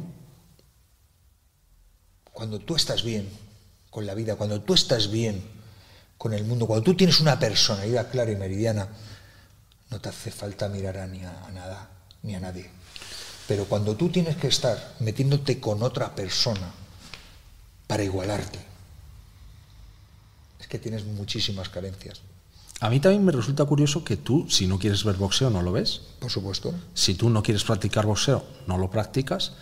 Que toda la gente que está aquí lo hace por su libre albedrío Mira. y una decisión personal. Y, sobre todo, todo lo que hemos contado, Jero, no es por hacer un, una- un lavado de cara, porque creo Mira. que son virtudes que están ahí. Luego, si O sea, tienes. Tú puedes elegir en hacerlo o no hacerlo. A ti, si alguna vez te preguntan, ¿tú crees que el boxeo es violento? El violento jamás es agresivo. Por supuesto que es agresivo. Creo que es muy Y importante y una- que hagas esta distinción, Exactamente. O sea, la agresividad lo hemos definido anteriormente, es Sí. algo innato, Sí. instintivo, surge como método de defensa. Pero si tú a esa agresividad le aplicas la conciencia, es cuando se convierte en violencia. La violencia es la agresividad consciente. Y aquí, violencia es forzar a alguien. Y aquí no forzamos a nadie. Aquí quien quiera hacerlo, lo hace porque le da la gana. Tanto pegar solo en el saco como meterse en el ring, hacer guantes o en un futuro a pelear. Hay que saber diferenciar lo que es la agresividad y lo que es la violencia. Volvemos un poco al tema del cine, que nos hemos quedado con esa imagen de la violencia, de porque yo también tengo la impresión, Jero, de que ahora primero que la gente está más preparada Muchísimo más, físicamente, muchísimo más. que ahora los combates están los combates profesionales están a 12 asaltos, 3 minutos, que en un momento dado un árbitro cuando ve que hay algo peligroso nos, nos, cuidan mucho más, nos cuidan para una pelea, es decir, también creo que ha habido mucha evolución en ese muchísimo, sentido. Muchísimo, muchísimo, por Dios. Desde que eh, el Marqués de Convery nos puso los guantes, ahí casi a finales del siglo XIX, fíjate todo lo que ha todo lo que ha cambiado. Pero si retomamos un poco, porque se nos ha quedado un poco en el aire, el, el, tema del cine, ¿vale? Con el tema del, del boxeo en España, ¿vale? Cuando yo te digo que no hay alternativas, quiere decir que durante 20 años, como se ha opacado el mundo del boxeo, hemos estado en ese reverso tenebroso que no salíamos en ningún sitio, las únicas imágenes que había de boxeo, ¿cuáles eran? Las de la literatura o las del cine. Y nunca, nunca desgraciadamente, hay una película donde el boxeo quede bien. Y eso es un poco esa imagen que tiene la sociedad, que esto ya ha cambiado, ¿eh? ya de, de 6, 7 años para acá, todo ha cambiado, porque ahora el boxeo está de moda, casi creo que somos tendencia y todo ha cambiado. Pero durante esos años de esa travesía en el desierto del boxeo, claro, las únicas imágenes que teníamos del boxeo era toro salvaje, era campeón, era, era eh, la leyenda del indomable, o sea... Sí, pero también, Jero, yo creo que hemos ido aprendiendo cosas, por ejemplo, leía, mm, no he tenido la oportunidad de leer el libro, ¿eh? pero se ha publicado un libro de Trish Dixon en, en, Inglaterra que se llama Damage, The Untold Story of Brain Trauma in Boxing, la encefalopatía traumática crónica, ¿no? la demencia pugilística, eh, que se ha aprendido mucho del impacto que tiene los golpes en el boxeo y cómo puede llegar a eso a afectar, pues también hemos visto a Cassius Clay, a Mohamed Ali, como y, también nos hemos quedado con esa bueno, imagen. Bueno, Mohamed Ali tenía Parkinson. Sí, Parkinson, pero dicen que provocado posiblemente por una proteína que, bueno, son teorías del libro, ¿eh? en los que uno puede estar más de acuerdo, no, pero, son teorías. Sí, sí, pero que te quiero decir, eso está ahí, Jero. O sea, el, el, el boxeador sonado, la imagen con la que hemos quedado de que practicar un deporte tan duro al final tiene consecuencias. Pero, Pablo, pero qué sonado estoy yo, ¿eh? Yo te veo muy lúcido. Pues claro. Yo, personalmente. no, pero, pero es lo que te digo, ¿no? Y, aparte, a mí me ha solucionado el boxeo un trastorno. ¿No? Que no estoy, no me estoy posicionando, Jero. no, no, no, no, no, no, que, a mí me parece Te lo pregunto porque creo que, me parece fantástico y me gusta que me salgan con estas cosas. Pero yo lo que te he dicho yo, yo estoy muy sonado. Yo soy gozado profesional. Yo, yo, ¿eh? no lo sé, pero, yo he hecho un campeonato de Europa, ¿eh? Sí, lo sé, lo sé. Yo a ti no te veo sonado, pero todos, todos tenemos, o no te digo todos, pero la gran mayoría de las personas que no hemos conocido este mundo de cerca, y también un poco la intención de este programa es escuchar tu voz, es posiblemente por el cine y por esa por, posiblemente por esa sombra de esos tantos años y que solo se hable Hombre, solo, si solo nos hablan de los accidentes y de la mala prensa, es difícil tener otra imagen. Por, eso te digo, no, pero que yo, que yo estoy de acuerdo y yo no puedo negar eso. Que el o sea, yo no puedo negar que el boxeo es peligroso. Si te estoy diciendo que me he jugado la vida 70 veces, sí, sí. O, sea, o sea, yo no huyo, ni te voy a vender otra cosa que no sea, pero te estoy vendiendo que el boxeo no es solamente dos tíos ensangrentados, pegándose con guantes y sin camiseta. El boxeo es mucho más. el boxeo hemos hablado de ello. 8 de cada 10 personas que vienen a este gimnasio, y este gimnasio es de los que más competidores tienen en España, 8 de cada 10 vienen solo a hacer trabajo técnico sin contacto. Oye, me encantaría que me enseñases el gimnasio, Jero. ¿Te apetece bajarnos? Vamos a intentarlo porque esto, vamos a ver si funciona, ¿eh? Primero tengo que encender la cámara, le voy a decir a Delfín que dentro de un segundito, cuando le dé así con el dedo, me diga si lo, si lo visualiza. Vamos a ver. Vamos a ver si funciona. ¿Lo vemos? Oye, pues estamos... nos bajamos. Venga, venga, venga. Tengo aquí a cámara al hombro, cámara, no, cámara al hombro, pues cámara al ¿eh? Te voy a enseñar a salir de la cuerda. Tienes que salir, mete. ¿Meto la rodilla? Sí, mira. Sí. Sales aquí y me lo vas. Va. Vale. No, no. Segunda. Aquí. Metes cuerpo y sale perfectamente. ¿Lo he hecho bien? Lo has hecho fantástico. Bueno. Vamos a ver si no me. Bueno, Jero, cuéntanos, este es tu gimnasio. Tenemos por aquí, déjame por favor dar las gracias al gran Nacho Sevilla, Nacho, y a Delfín. Muchas gracias. Fijaros aquí a los mandos, cómo lo tenemos organizado, lo estáis viendo.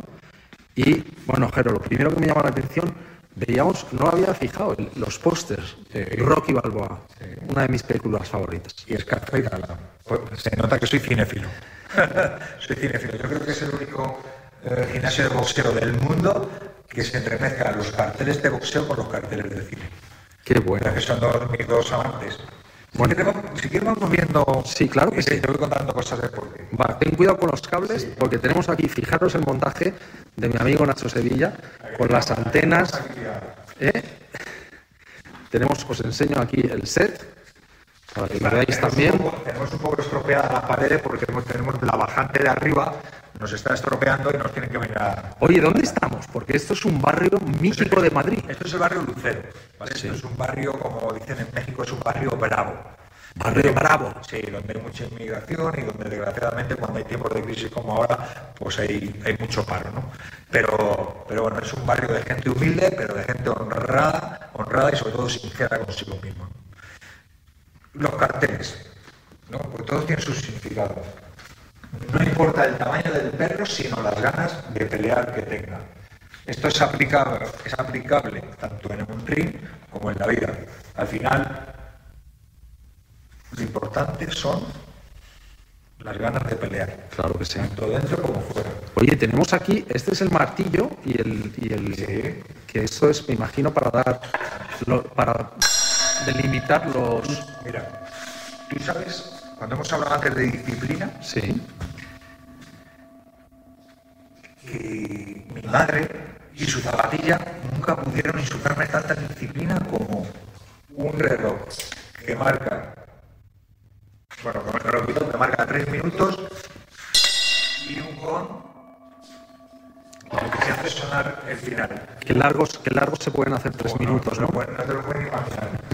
Oye, tenemos aquí, bueno, eso es Tenemos a Mari tenemos aquí mi bufanda de los 50, que está llena de polvo, que es el litio, pobrecita mía. Y todos estos guantes son, Sí, me lo- son bastante antiguos. pero son todos utilizados en- de verdad, no, no es atrezo. No, no, no, estos son de verdad. Toca como un póster de cuando yo boxeaba. Aquí vemos a Jero, fijaros. Qué delgadito estaba, ay, pobrecito. Oye, tenías cara de pocos amigos, ¿eh? Sí, no, siempre, eso siempre. Estos son carteles míticos. ¿Este de qué año es? ¿De los 90? Esto fue en el 2002. 2002. 2002. Esto es lo que nos contabas de tu amigo, tu hermano David Gistau, ¿no? Esto es una frase de David Guiscard que sacó en una columna hablando de Ardi, uno de nuestros boxeadores. Luego tenemos otra de nuestras frases de cabecera. El boxeo es vida, vive duro. Esto es lo que tienes también en la entrada, ¿no? Esto Sí, es un es- garaje reconvertido, como dice. Es un universo, ¿no? Es un planeta medido en un garaje. un planeta. El boxeo es vida, vive duro es el título de, de mi primer libro, junto a Paula Llora, mi, mi mujer. Y el boxeo es vida, vive duro no porque el boxeo y la vida lo sean, que lo son, sino porque el boxeo ha salvado muchas vidas. No sé si tenemos algún problema o va todo bien. ¿Todo bien? ¿Todo perfecto? El audio en el teléfono se cruza. Mutea, los, mutea el número 2 también. Y yo creo que así no se oye nada. Ay, bueno, pues vamos a intentarlo. Jero. No sé si el audio está bien. Bueno, tenemos aquí los sacos. Lo saco. Fotos de, fotos de mis campeones boxeando. Ahí tenemos a Damián, a Miriam cuando quedó campeona de Europa.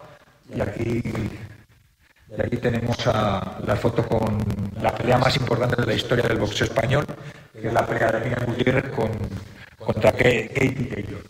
Oye, si no hacemos una cosa, si no tenemos el audio, abre este micro y vamos a intentar ir capturándolo, ¿vale? Vamos a ver. Pues está mi amigo Nacho. ahí, están ahí. Es que no es, no es fácil, ¿eh? Es, es complicado, ¿no? No- esto es todo amateur.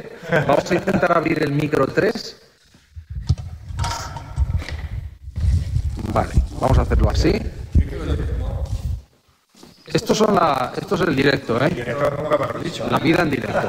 Bueno, pero lo importante, Jero, es que la gente bueno, pueda escuchar. No, pero lo que he comentado, estas son las fotos de la, de la pelea de Miriam Gutiérrez en Wembley con Katie Taylor, que esta es, una de las, es uno de los momentos más bonitos que he vivido yo en el. Esto es en el bastante boxeo. reciente, Jero. Sí, esto fue en noviembre del año pasado. Pero si tú te fijas, en ese momento que Katie Taylor le da los cinturones a, a Miriam. Sí, qué bonito le da gesto, le da gesto, pero, pero ¿sabes lo bonito de todo esto? Que, que Katie Taylor la llamó. La llamó para que ella fuera y se hiciera la foto con, con ella. Pero ¿sabes por qué? ¿Sabes lo que significa esa foto?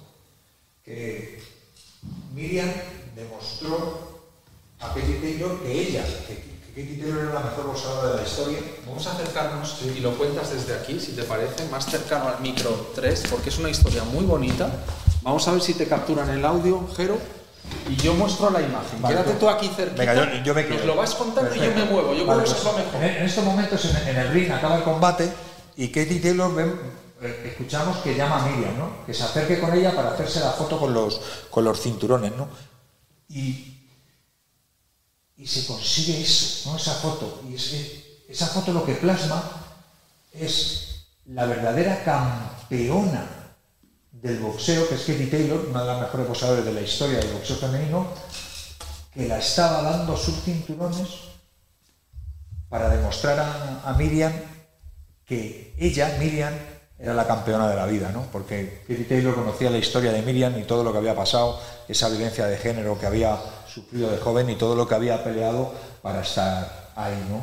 Y es que ese, co- ese combate es una analogía de la, de la vida de Miriam, ¿no? Te caes, te levantas, te caes, te levantas, pero te levantas no, no para estar en pie, sino para seguir peleando, ¿no? Que es lo que decías antes, que es lo que le pides a tus... Claro. Eh, no sé si esta foto, quédate aquí, creo que mejor. Sí, yo tengo... Yo, tú, yo- tú me vas guiando, pero Vale. esta foto yo creo que también es de aquel, de aquel viaje, ¿o no? No, esa es de cuando quedó campeona de Europa Miriam en el Casino Gran, Gran Madrid de Torrelodones. Vale, Ese es el sí, primer, el primer gran eh, peleó con Sam Smith, con una gran boxeadora pugil, pugil británica. Y la verdad que fue una, una pelea también muy dura, que empezó muy mal, pero al final se, se vino arriba a Miriam y conseguimos el, el entorchado muy importante. Bueno, aquí tenemos al mítico Cassius Clay, Caso Clay con Joe Frazier. Joe Fraser, Eh, que en bueno, es- tres de los tres, tres combates Sí. de los míticos míticos de la historia. De los míticos. Primero en el, en el Madison Square Garden. Primero Madison Square Garden, que creo que fue en el 61, en el cual Joe Frazier gana, que le sienta, le, pone, le sienta de culo a Lee de un crochet de izquierda, y luego los dos siguientes que ya gana, gana Lee, el último de ellos, el Freeland en Manila, cuando los, los dos creyeron morir, ¿no? Sí, sí, Importante. que bueno, que luego Cassius Clay dijo que fue quizás el momento que más cerca ha visto la muerte. Sí, sí, sí, sí, no, no, no, es que estaban completamente destrozados los dos, tiraron, tiraron de todo. Bueno, esos combates que se pueden revivir son de los más míticos. Aquí tenemos todos los sacos, fijaros, que es como un bosque de sacos. Un bosque de sacos, sí. Un bosque de sacos. Y vemos aquí cómo está eh, De los golpes. de los golpes. Eh, ¿no? ese- eso- esos golpes que hablan en Morse al barrio, ¿no? Que decía David. Que decía David. Guíame por aquí, ¿qué más cosas podemos ver? Bueno, pues por ahí tenemos alguna, mira, otra bufandita del Atleti, muy importante. Porque Jero es atlético hasta la mente. Sí, sí, sí, sí. Bueno, también Ah. porque, porque has estado en el Metropolitano, ¿no? Mucho tiempo, ¿no? Sí, sí, en el gimnasio metropolitano. 23 años, esa ha sido mi segunda casa. Aquí tienes fotos, Jero, estas fotos, ¿qué son? Estas son de cine. El, ah, bueno, esas fotos son un poco de cuando yo peleé en Italia, un poco de todo. Hay un más mix. Aquí los carteles. Aquí tenemos ahí El Padrino, una de mis películas favoritas. A Golpes y Redención, que son películas de boxeo. A Golpes es una película de boxeo que se hizo en el 2004, se estrenó en el 2005 con Dani Guzmán, gran amigo mío, y Natalia Berbeque. Y por aquí tenemos. Bueno, por ahí esto, también imagino que es para golpear. Sí, se los, llama- los llamamos correctores. Son correctores. So- yo los utilizo sobre todo con los boxeadores nobles, para que no se les mueva, para que sean fijos. Pero claro, cuando tú haces, eh, empiezas a jugar con un saco, el saco se te mueve mucho. Entonces, claro, si tú eres muy noble, pues te cuesta bastante. Entonces les pongo con los correctores. Ahí arriba tienes mi, mi cartel cuando hice la, la serie de la que se avecina. Sí. Martillo Smith contra el León de Montepinar. Tenemos al gran Tony Montana.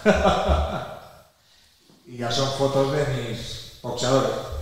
De- tengo fotos de mis boxeadores de los cuales se los merecen. Porque como todo en la vida, yo tengo boxeadores que no se merecen estar aquí. Pero bueno, ¿qué se va a hacer? es lo que tiene la educación social. Todos los trofeos. Y ahora, ahora, Pablo te voy a contar una cosa. Voy para allá, voy para Vale, ahora te voy a contar una cosa. Tú has visto que ahí están todos los trofeos de mis boxeadores, ¿verdad? Sí, lo sé. Pero no hay, no hay ninguno mío. no, Ahora te, ahora te lo cuento. Subimos otra vez al ring. Venga. ¿Y este cinturón a poco es tuyo? Ese es el del campeonato del mundo de. Ese es el campeonato del mundo de Miriam, de la reina. Si te- está David listado ahí, porque fue el mismo día donde, que el- donde él cayó enfermo. Ah, aquí le veo. Aquí le veo.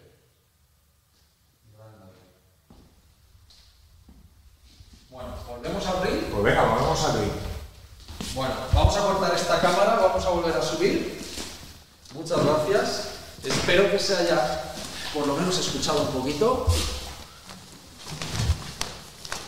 Fíjate qué rápido, qué rápido he aprendido. ¿eh? Aprende rápido, Pablo, aprende rápido. Bueno, el pues, boxeo, el mi- boxeo es muy agradecido. Sí, Bueno, te, ¿eh? te- te voy a contar. Me a qué- contar algo, sí. Sí, ¿no? El ¿Por qué tengo yo aquí los trofeos de mis boxeadores ¿Y el por qué tuyo yo no? no tengo ninguno mío? Eso es. ¿Sabes dónde están los míos? No. En mi casa. ¿Y sabes por qué? Porque aquí los que tienen que hablar por mí son mis boxeadores. Y los boxeadores nobles lo que tienen que ver es lo, lo que han llegado a través del trabajo y del sacrificio sus compañeros. Y en mi casa, ¿sabes por qué están? Para que eso mismo lo vean mis hijos. Que su padre ha conseguido las cosas a veces a través del sacrificio y el esfuerzo. ¿Cuántos hijos tienes, Jero? Yo tengo cuatro. Cuatro, o sea, que aquel que llegó aquella noche con aquella llamada, Aquella llamada que ya tiene, que tiene 28 años, Azara García, una gran profesora de interpretación y actriz. qué bueno. Luego tengo a Iván, de 20 años, que es el que me está echando una mano aquí con los chavales, con la preparación física. Él- él, de hecho, él está estudiando ahora un grado superior de preparación física, ahí en la Blume, con los deportistas olímpicos. Qué bueno. Y, y me- y es el que me echa una mano aquí con, con ello, ¿no? Yo creo que va a tienes ser... unas gemelas, ¿no? Yo tengo dos gemelos. Dos gemelos. Gemelos, son gemelos. son Perdón. Gaby y Román. ¿Alguno crees que va a seguir tus pasos? No, yo creo que no. Yo creo que no. Tampoco les incentivo mucho, ¿eh? ¿Y te alegras? No, bueno, si les hubiera gustado y les hubiera encantado, yo hubiera sido el primero que les hubiera apoyado. Mira, Iván, Iván vive en el gimnasio conmigo, pero a él le gusta más el rol que tiene su padre como de entrenador, no como de, de boxeador. Antes de que se me quede en el tintero, porque son las once y media y luego quiero meter preguntas y todavía hay un montón de cosas de las que quiero hablar, Jero. El boxeo profesional es todo lo que hemos visto aquí. Boxeo amateur. Tú este verano, con los Juegos Olímpicos de Tokio, Sí. has sido muy crítico con algunas peleas. Sí. Cuéntanos por qué. Porque el verdadero cáncer del boxeo es el arbitraje, tanto nacional como internacionalmente. Sin pelos en la lengua. Sí, ni pelos en la lengua, son una mafia. Dan asco. Sí, es así. Y, y se puede. Yo, mira, la última vez que he perdido los estribos fue en, en el último campeonato de España. El último campeonato de España de boxeo. Parece mentira, ¿eh? Parece mentira. Perdido los estribos por la injusticia, porque lo que no se puede jugar es con la integridad de los chavales. Por cuatro míseras monedas no podéis jugar con la integridad de los chicos. Cuando dices míseras monedas, por, pero ¿Por qué? Porque lo que no puede ser es que el mismo, la misma persona que decida quién son los árbitros que te van a arbitrar sea el presidente de la federación del contrario, la federación territorial. Y eso lo permite hasta lo permite la federación. Eso es feo. O sea, de todo, de todo, de todo lo que criticaban, ¿Y, y no tenéis fuerza suficiente como para cambiar eso, Jero? no, ahora mismo Madrid no. Esperemos que- que cambiemos. Pero también ha afectado a nivel olímpico, porque yo te he visto Claro, muy pero bueno, pero que con escúchame, combates claro, y pero- entre ellos uno de un español. Sí, sí, no, claro, no, no, pero escúchame, eso es que debe ser esto lo que aprenden fuera y luego se quejan. Yo lo siento por los boxeadores porque al final estaban jugando con la integridad de los boxeadores españoles en la Olimpiada, pero es lo mismo que están haciendo aquí en España. Entonces luego que no vengan quejándose. Bueno, pues a ver si se acaba con esa lacra. Sí, es que, Porque- es que, mira, ¿sabes lo que pasa con esta lacra? Que, que al final nos van, a, nos van a echar de la Olimpiada. Bueno, perdón, de los Juegos Olímpicos. por la mafia arbitral. Se creen que esto. No hemos llevado ni una mujer este año a. a- No, bueno, pero eso ya son clasificaciones, No. eso poco a poco. Yo creo que hay un equipo femenino, Sí. una selección potente y que poco a poco se tiene que ir haciendo. Pero bueno, hemos conseguido cuatro clasificados Sí, sí, por primera vez desde el Barcelona 92. Ha sido un trabajo, o sea, lo que es el, el trabajo de la selección es, es brutal. O sea, lo que está haciendo Rafa Lozano y Carlos Peñate en, en- en la selección olímpica es, es- es- es la bomba. Lo, lo malo es que no lo estropen los, los que están alrededor. Bueno, pues a ver si podemos cambiar eso. Se nos había quedado en el tintero el boxeo no profesional, mm, el, el que también tú practicas aquí. No es necesario el pegarse. Claro que no. Cuéntalo Para nada. a la gente que esté considerando, oye, esto a mí me vendría bien. No, es que le, le- le va a venir muchísima gente. O sea, solamente tiene recompensas, tanto físicas como psicológicas. No O sea, hay ningún tipo falta- de presión, Mira, Geo, para porque, sentirte- porque alguien se puede sentir en un entorno así, un ninguno, tanto ninguno. intimidado. Eso ha cambiado, nada. O pero sea, yo te- cuéntalo. Yo, mira, ahora mismo aquí, eh, ocho de cada diez personas que vienen a entrenar no hacen contacto. Y esto es un 8 de cada 10. 8 de cada 10. El 80% de la gente que viene aquí no hace contacto. No hace contacto. Y nadie les pone ni les mira. Nadie. Y, escucha, y esto es un deporte, o sea, vamos a ver, y esto es un gimnasio de competición. O sea, aquí tenemos, ahora mismo tenemos un equipo de competición de más de 20 personas. O sea, lo cortés no quita lo valiente. Y la gente se siente, porque mira, para Oye, me sentirte encanta- me encanta oír eso, Para sentirte boxeador, Pablo, no hace falta subirse a un ring. Tú puedes jugar a pelea con cualquier saco o con cualquier compañero en las manos. Y eso es lo que hacemos. Y es la mejor forma de vender nuestro deporte. Por eso, si nos vamos a ese lado, nuestro deporte está vendido. Está vendido por esas recompensas inmediatas que tiene. Si nos vamos al boxeo profesional y a los traumatismos y a los cortes y a las 15 fracturas de nariz y a la falta de pigmentación en los ojos, pues claro, es más difícil de vender. Bueno, eh, voy a preguntarle a mi amigo Nacho Sevilla si tenemos alguna pregunta. Nacho, no sé si tienes el micro abierto, espero que sí. Me dicen que sí. Eh, si tienes alguna pregunta para Jero, Nacho. Hay preguntas de Hay los respetables. em, Respetuosos y respetuosas. respetuosos y respetuosas, correcto. Eh, casi todos se preguntan cuál es la habilidad relacionada con el comportamiento que se puede fortalecer con el boxeo. ¿Cuál es la ¿Cuál es la habilidad? a la habilidad. Hombre, vamos a ver, sobre todo los mm, fuerza, reflejos. O sea, ya lo dijo el Consejo de Médicos de Estados Unidos, que era el deporte más completo. Pero si hay una habilidad por encima de todas, no tiene nada que ver con las físicas. Es más con contra- las psicológicas. En contra Es- de todas las ideas preconcebidas que tenemos, incluido yo. ¿Sabes en lo que mejoras? En la toma de decisiones. Pues A eso es muy necesario hoy en día, porque la vida mental. es decisión continua. Exactamente. Y sobre todo que vamos a una velocidad y el boxeo te hace parar. Y entonces en esa parada, en ese mismo momento que tú respiras, puedes tomar las decisiones. Fíjate. Pues apuntado queda. Ya, pues, Más cosas, Nacho.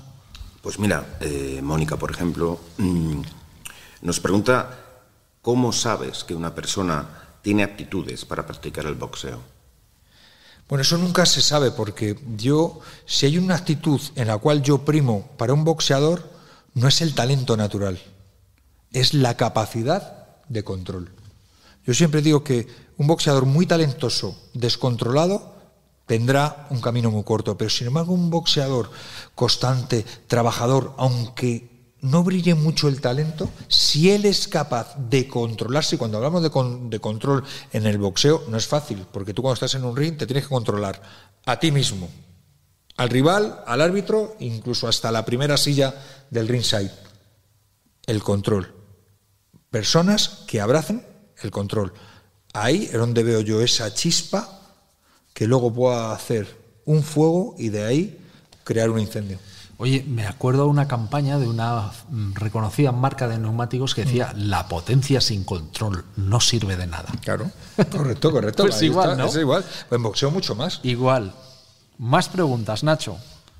Pues mira, también preguntan si hay una edad mínima para empezar a practicar el boxeo, si es recomendable para niños pequeños o relativamente jóvenes, o, o hay que esperar un poquito a que Yo, yo, por ejemplo, cojo los niños a partir de 7, 8 años, cuando ya son conscientes de que esto no está en juego, que hay que saber medir y hay que ser conscientes de que, porque esto al final no nos confundamos, les enseñamos a dar puñetazos. Y si un niño no es consciente, no podemos hacerlo. O sea, no podemos hacerlo.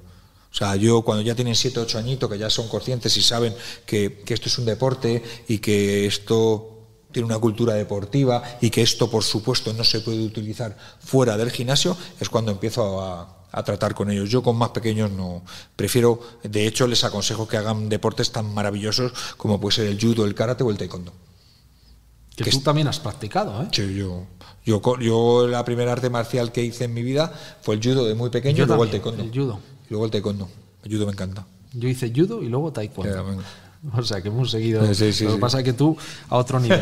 ¿Hay alguna otra pregunta, Nacho? Le pregunto a Jero sobre libros. Tenemos varias, pero están todas respondidas. Y yo tengo una de mi cosecha, si me lo permites. Claro. Hombre, por Dios. Pues a mí me gustaría saber, Jero, porque yo entiendo que alguna vez hay que, no sé cómo lo, de- lo- lo definís vosotros, comer, comer la lona, ¿no? O caer Pisar en la lona. lona. Sí, claro.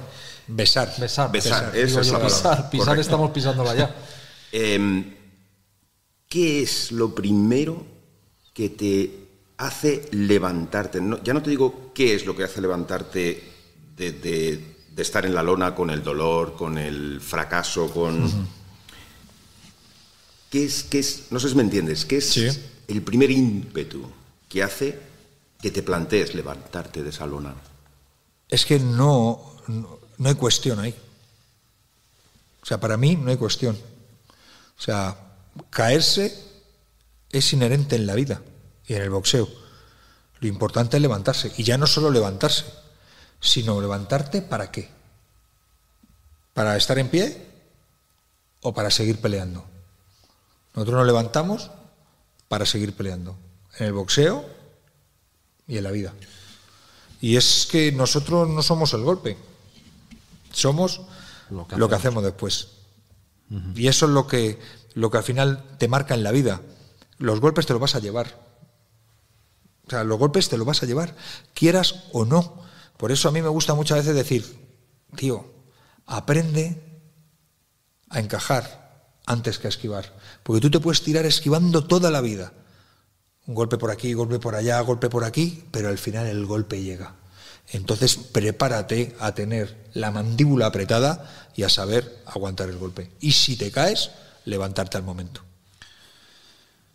Pues ahí queda. Muy, Te voy po- a- muy poético ha quedado. Sí, te ha quedado muy bien, oye. Te voy a, te voy a leer algunos nombres. Eh, tú me dices para, si en algún momento. ¿Me abrumas? No, si en algún- no, no, no. Podría haber cogido muchos otros, ¿eh? Vale, vale. pero te los voy leyendo. Baltasar Berenguer Herbás, José Legrá, Pedro Carrasco, Perico Fernández, Miguel Velázquez, Cecilio Lastra, Uco Lastra.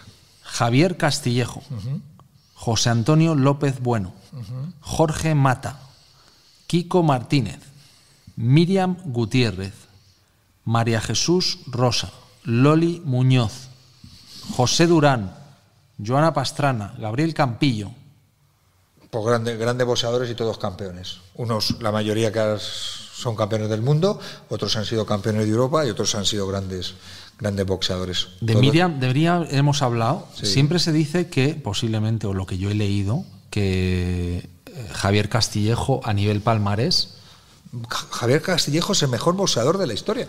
O sea, lo miremos por donde lo miremos. Es así. O sea, Javier Castillejo es el mejor boxeador de la historia por el palmarés. Ocho veces campeón del mundo. Ninguno lo ha sido. Por tanto, hay que darle al rey lo que se merece. De los nombres que te he leído, seguro que me he dejado muchos que te gustaría que hubiera sacado a la palestra. Tengo más, ¿eh?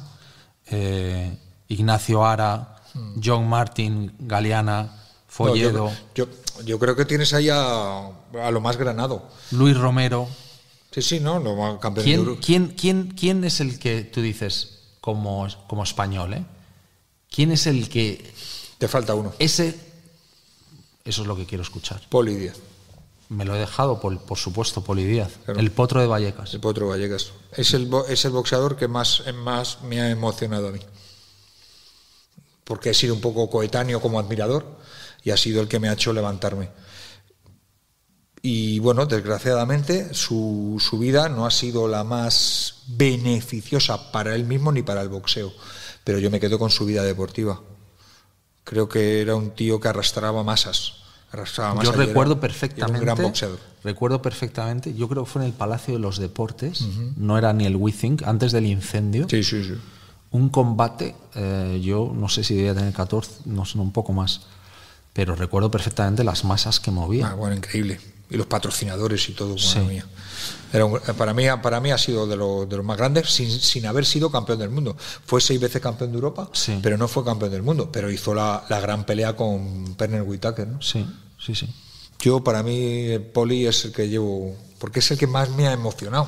Pues es que al final eso, Jero, es lo más bonito, ¿no? Por Cuando eso, alguien por- te mueve. Exactamente. ¿Quién hablemos- te toca, no? Claro ¿Quién que sí. Y eh, Miriam, de la que hemos hablado, que llevas tú. Pero ahora hablemos de perfil internacional. Ok.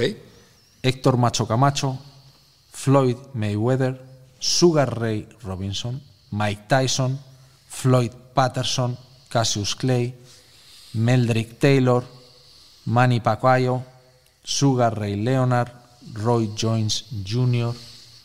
Para mí, el mejor boxeador de la historia se llama Sugar Ray Robinson. La has, la has mencionado. Para mí es el mejor boxeador de la historia, pero no mi favorito. Cuidado.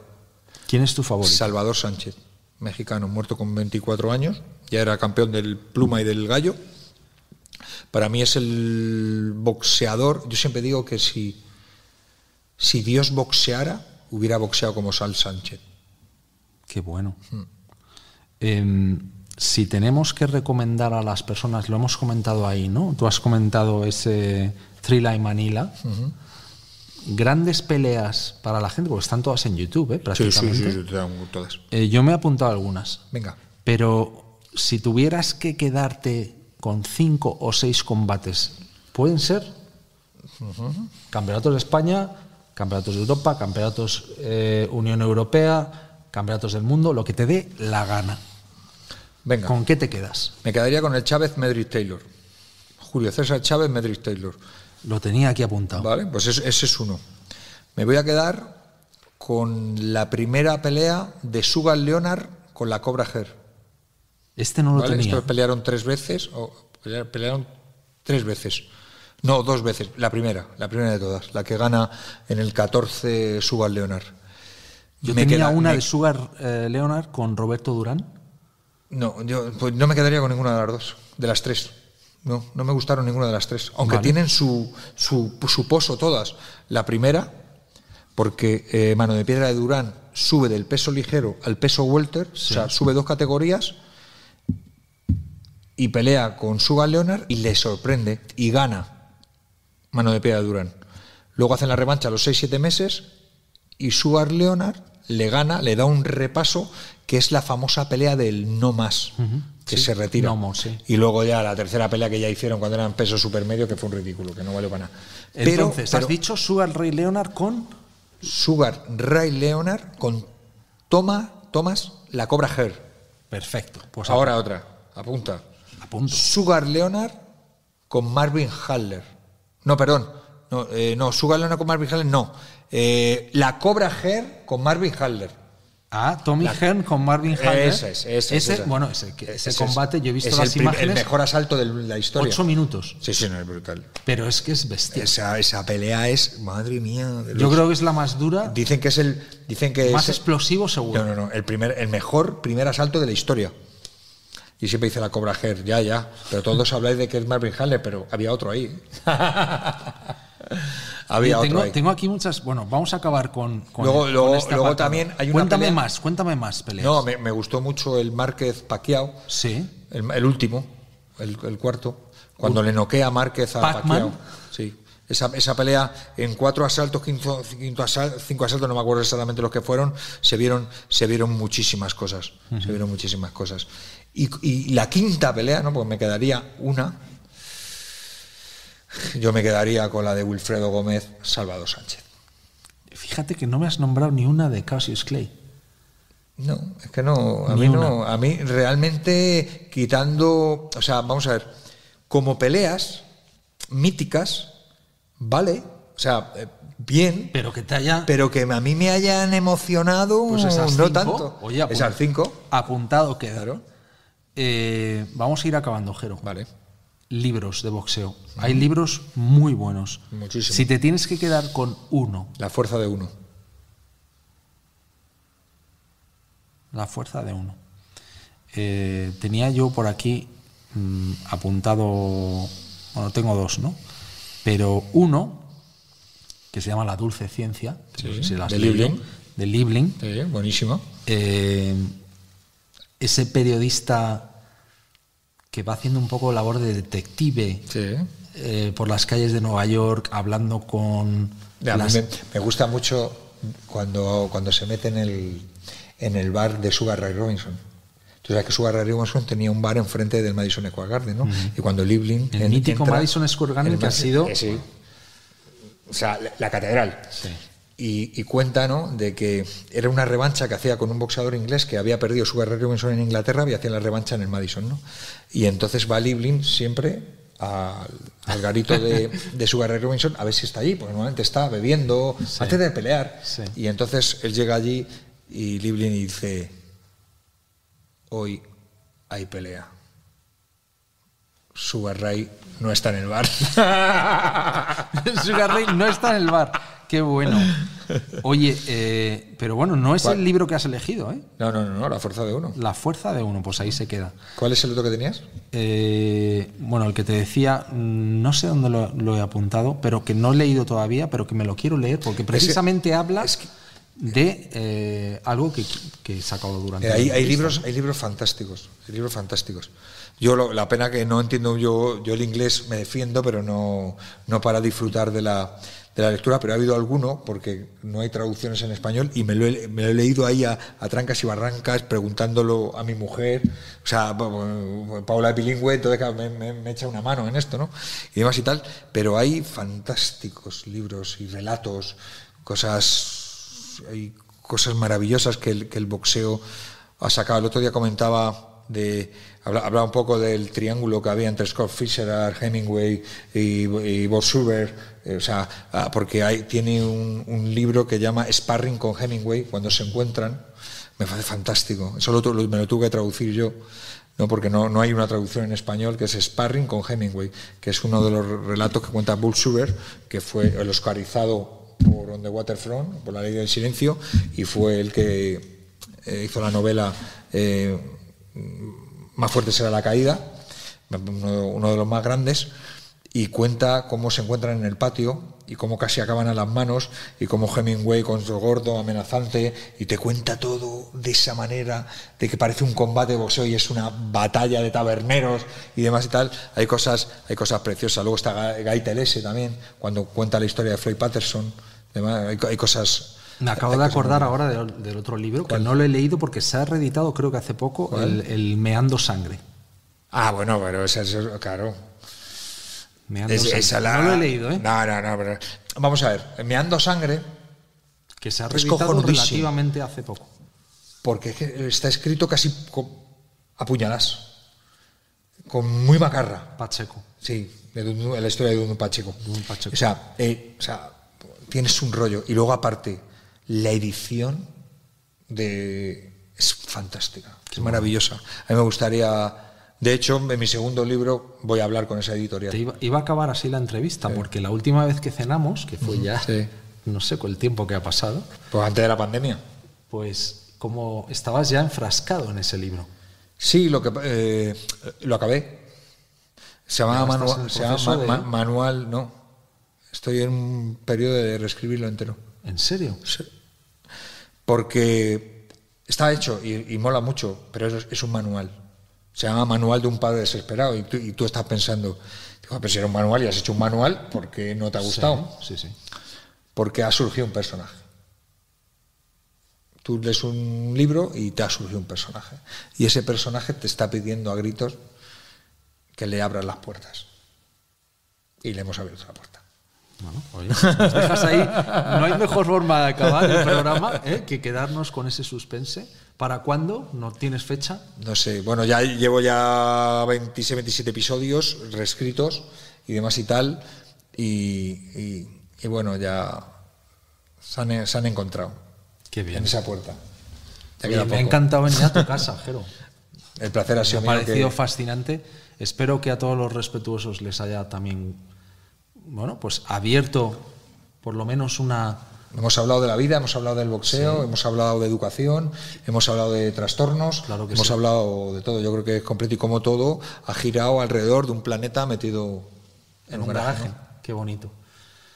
Jero, para mí es, eh, ahora sí, ¿eh? Ah, por fin, por fin.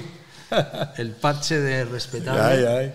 que te lo has ganado. claro. Tienes dos. Tengo dos, tengo dos. ¿Tú sabes que nosotros dónde ponemos estos parches? No. En los pantalones de boxear. Así, Sí. ¿eh? Entonces Pues me, lo voy a poner en el pantalón de boxeo. Me encantará verlo. Me tienes que mandar una foto, ¿eh? Sí, sí, sí. Claro que sí. Soy respetable. Claro que sí. Muchísimas gracias por estar ahí. Y por aguantarme. No, ha sido un honor, Jero. Gracias. Es un placer mío. Hermano, gracias. La semana que viene voy a mirar a esta cámara a ver si eh, vamos a tener a Miguel Ángel Jiménez, uno de los grandes virólogos de España, que nos va a contar, pues va a responder a muchas de las preguntas que tenéis sobre en qué situación estamos, qué está pasando. ¿no? Eh, no nos olvidamos de toda la labor que hemos hecho con la COVID y vamos a traer a Miguel Ángel para hablar sobre eso y mucho más. Así que ya podéis ir pensando en vuestras preguntas.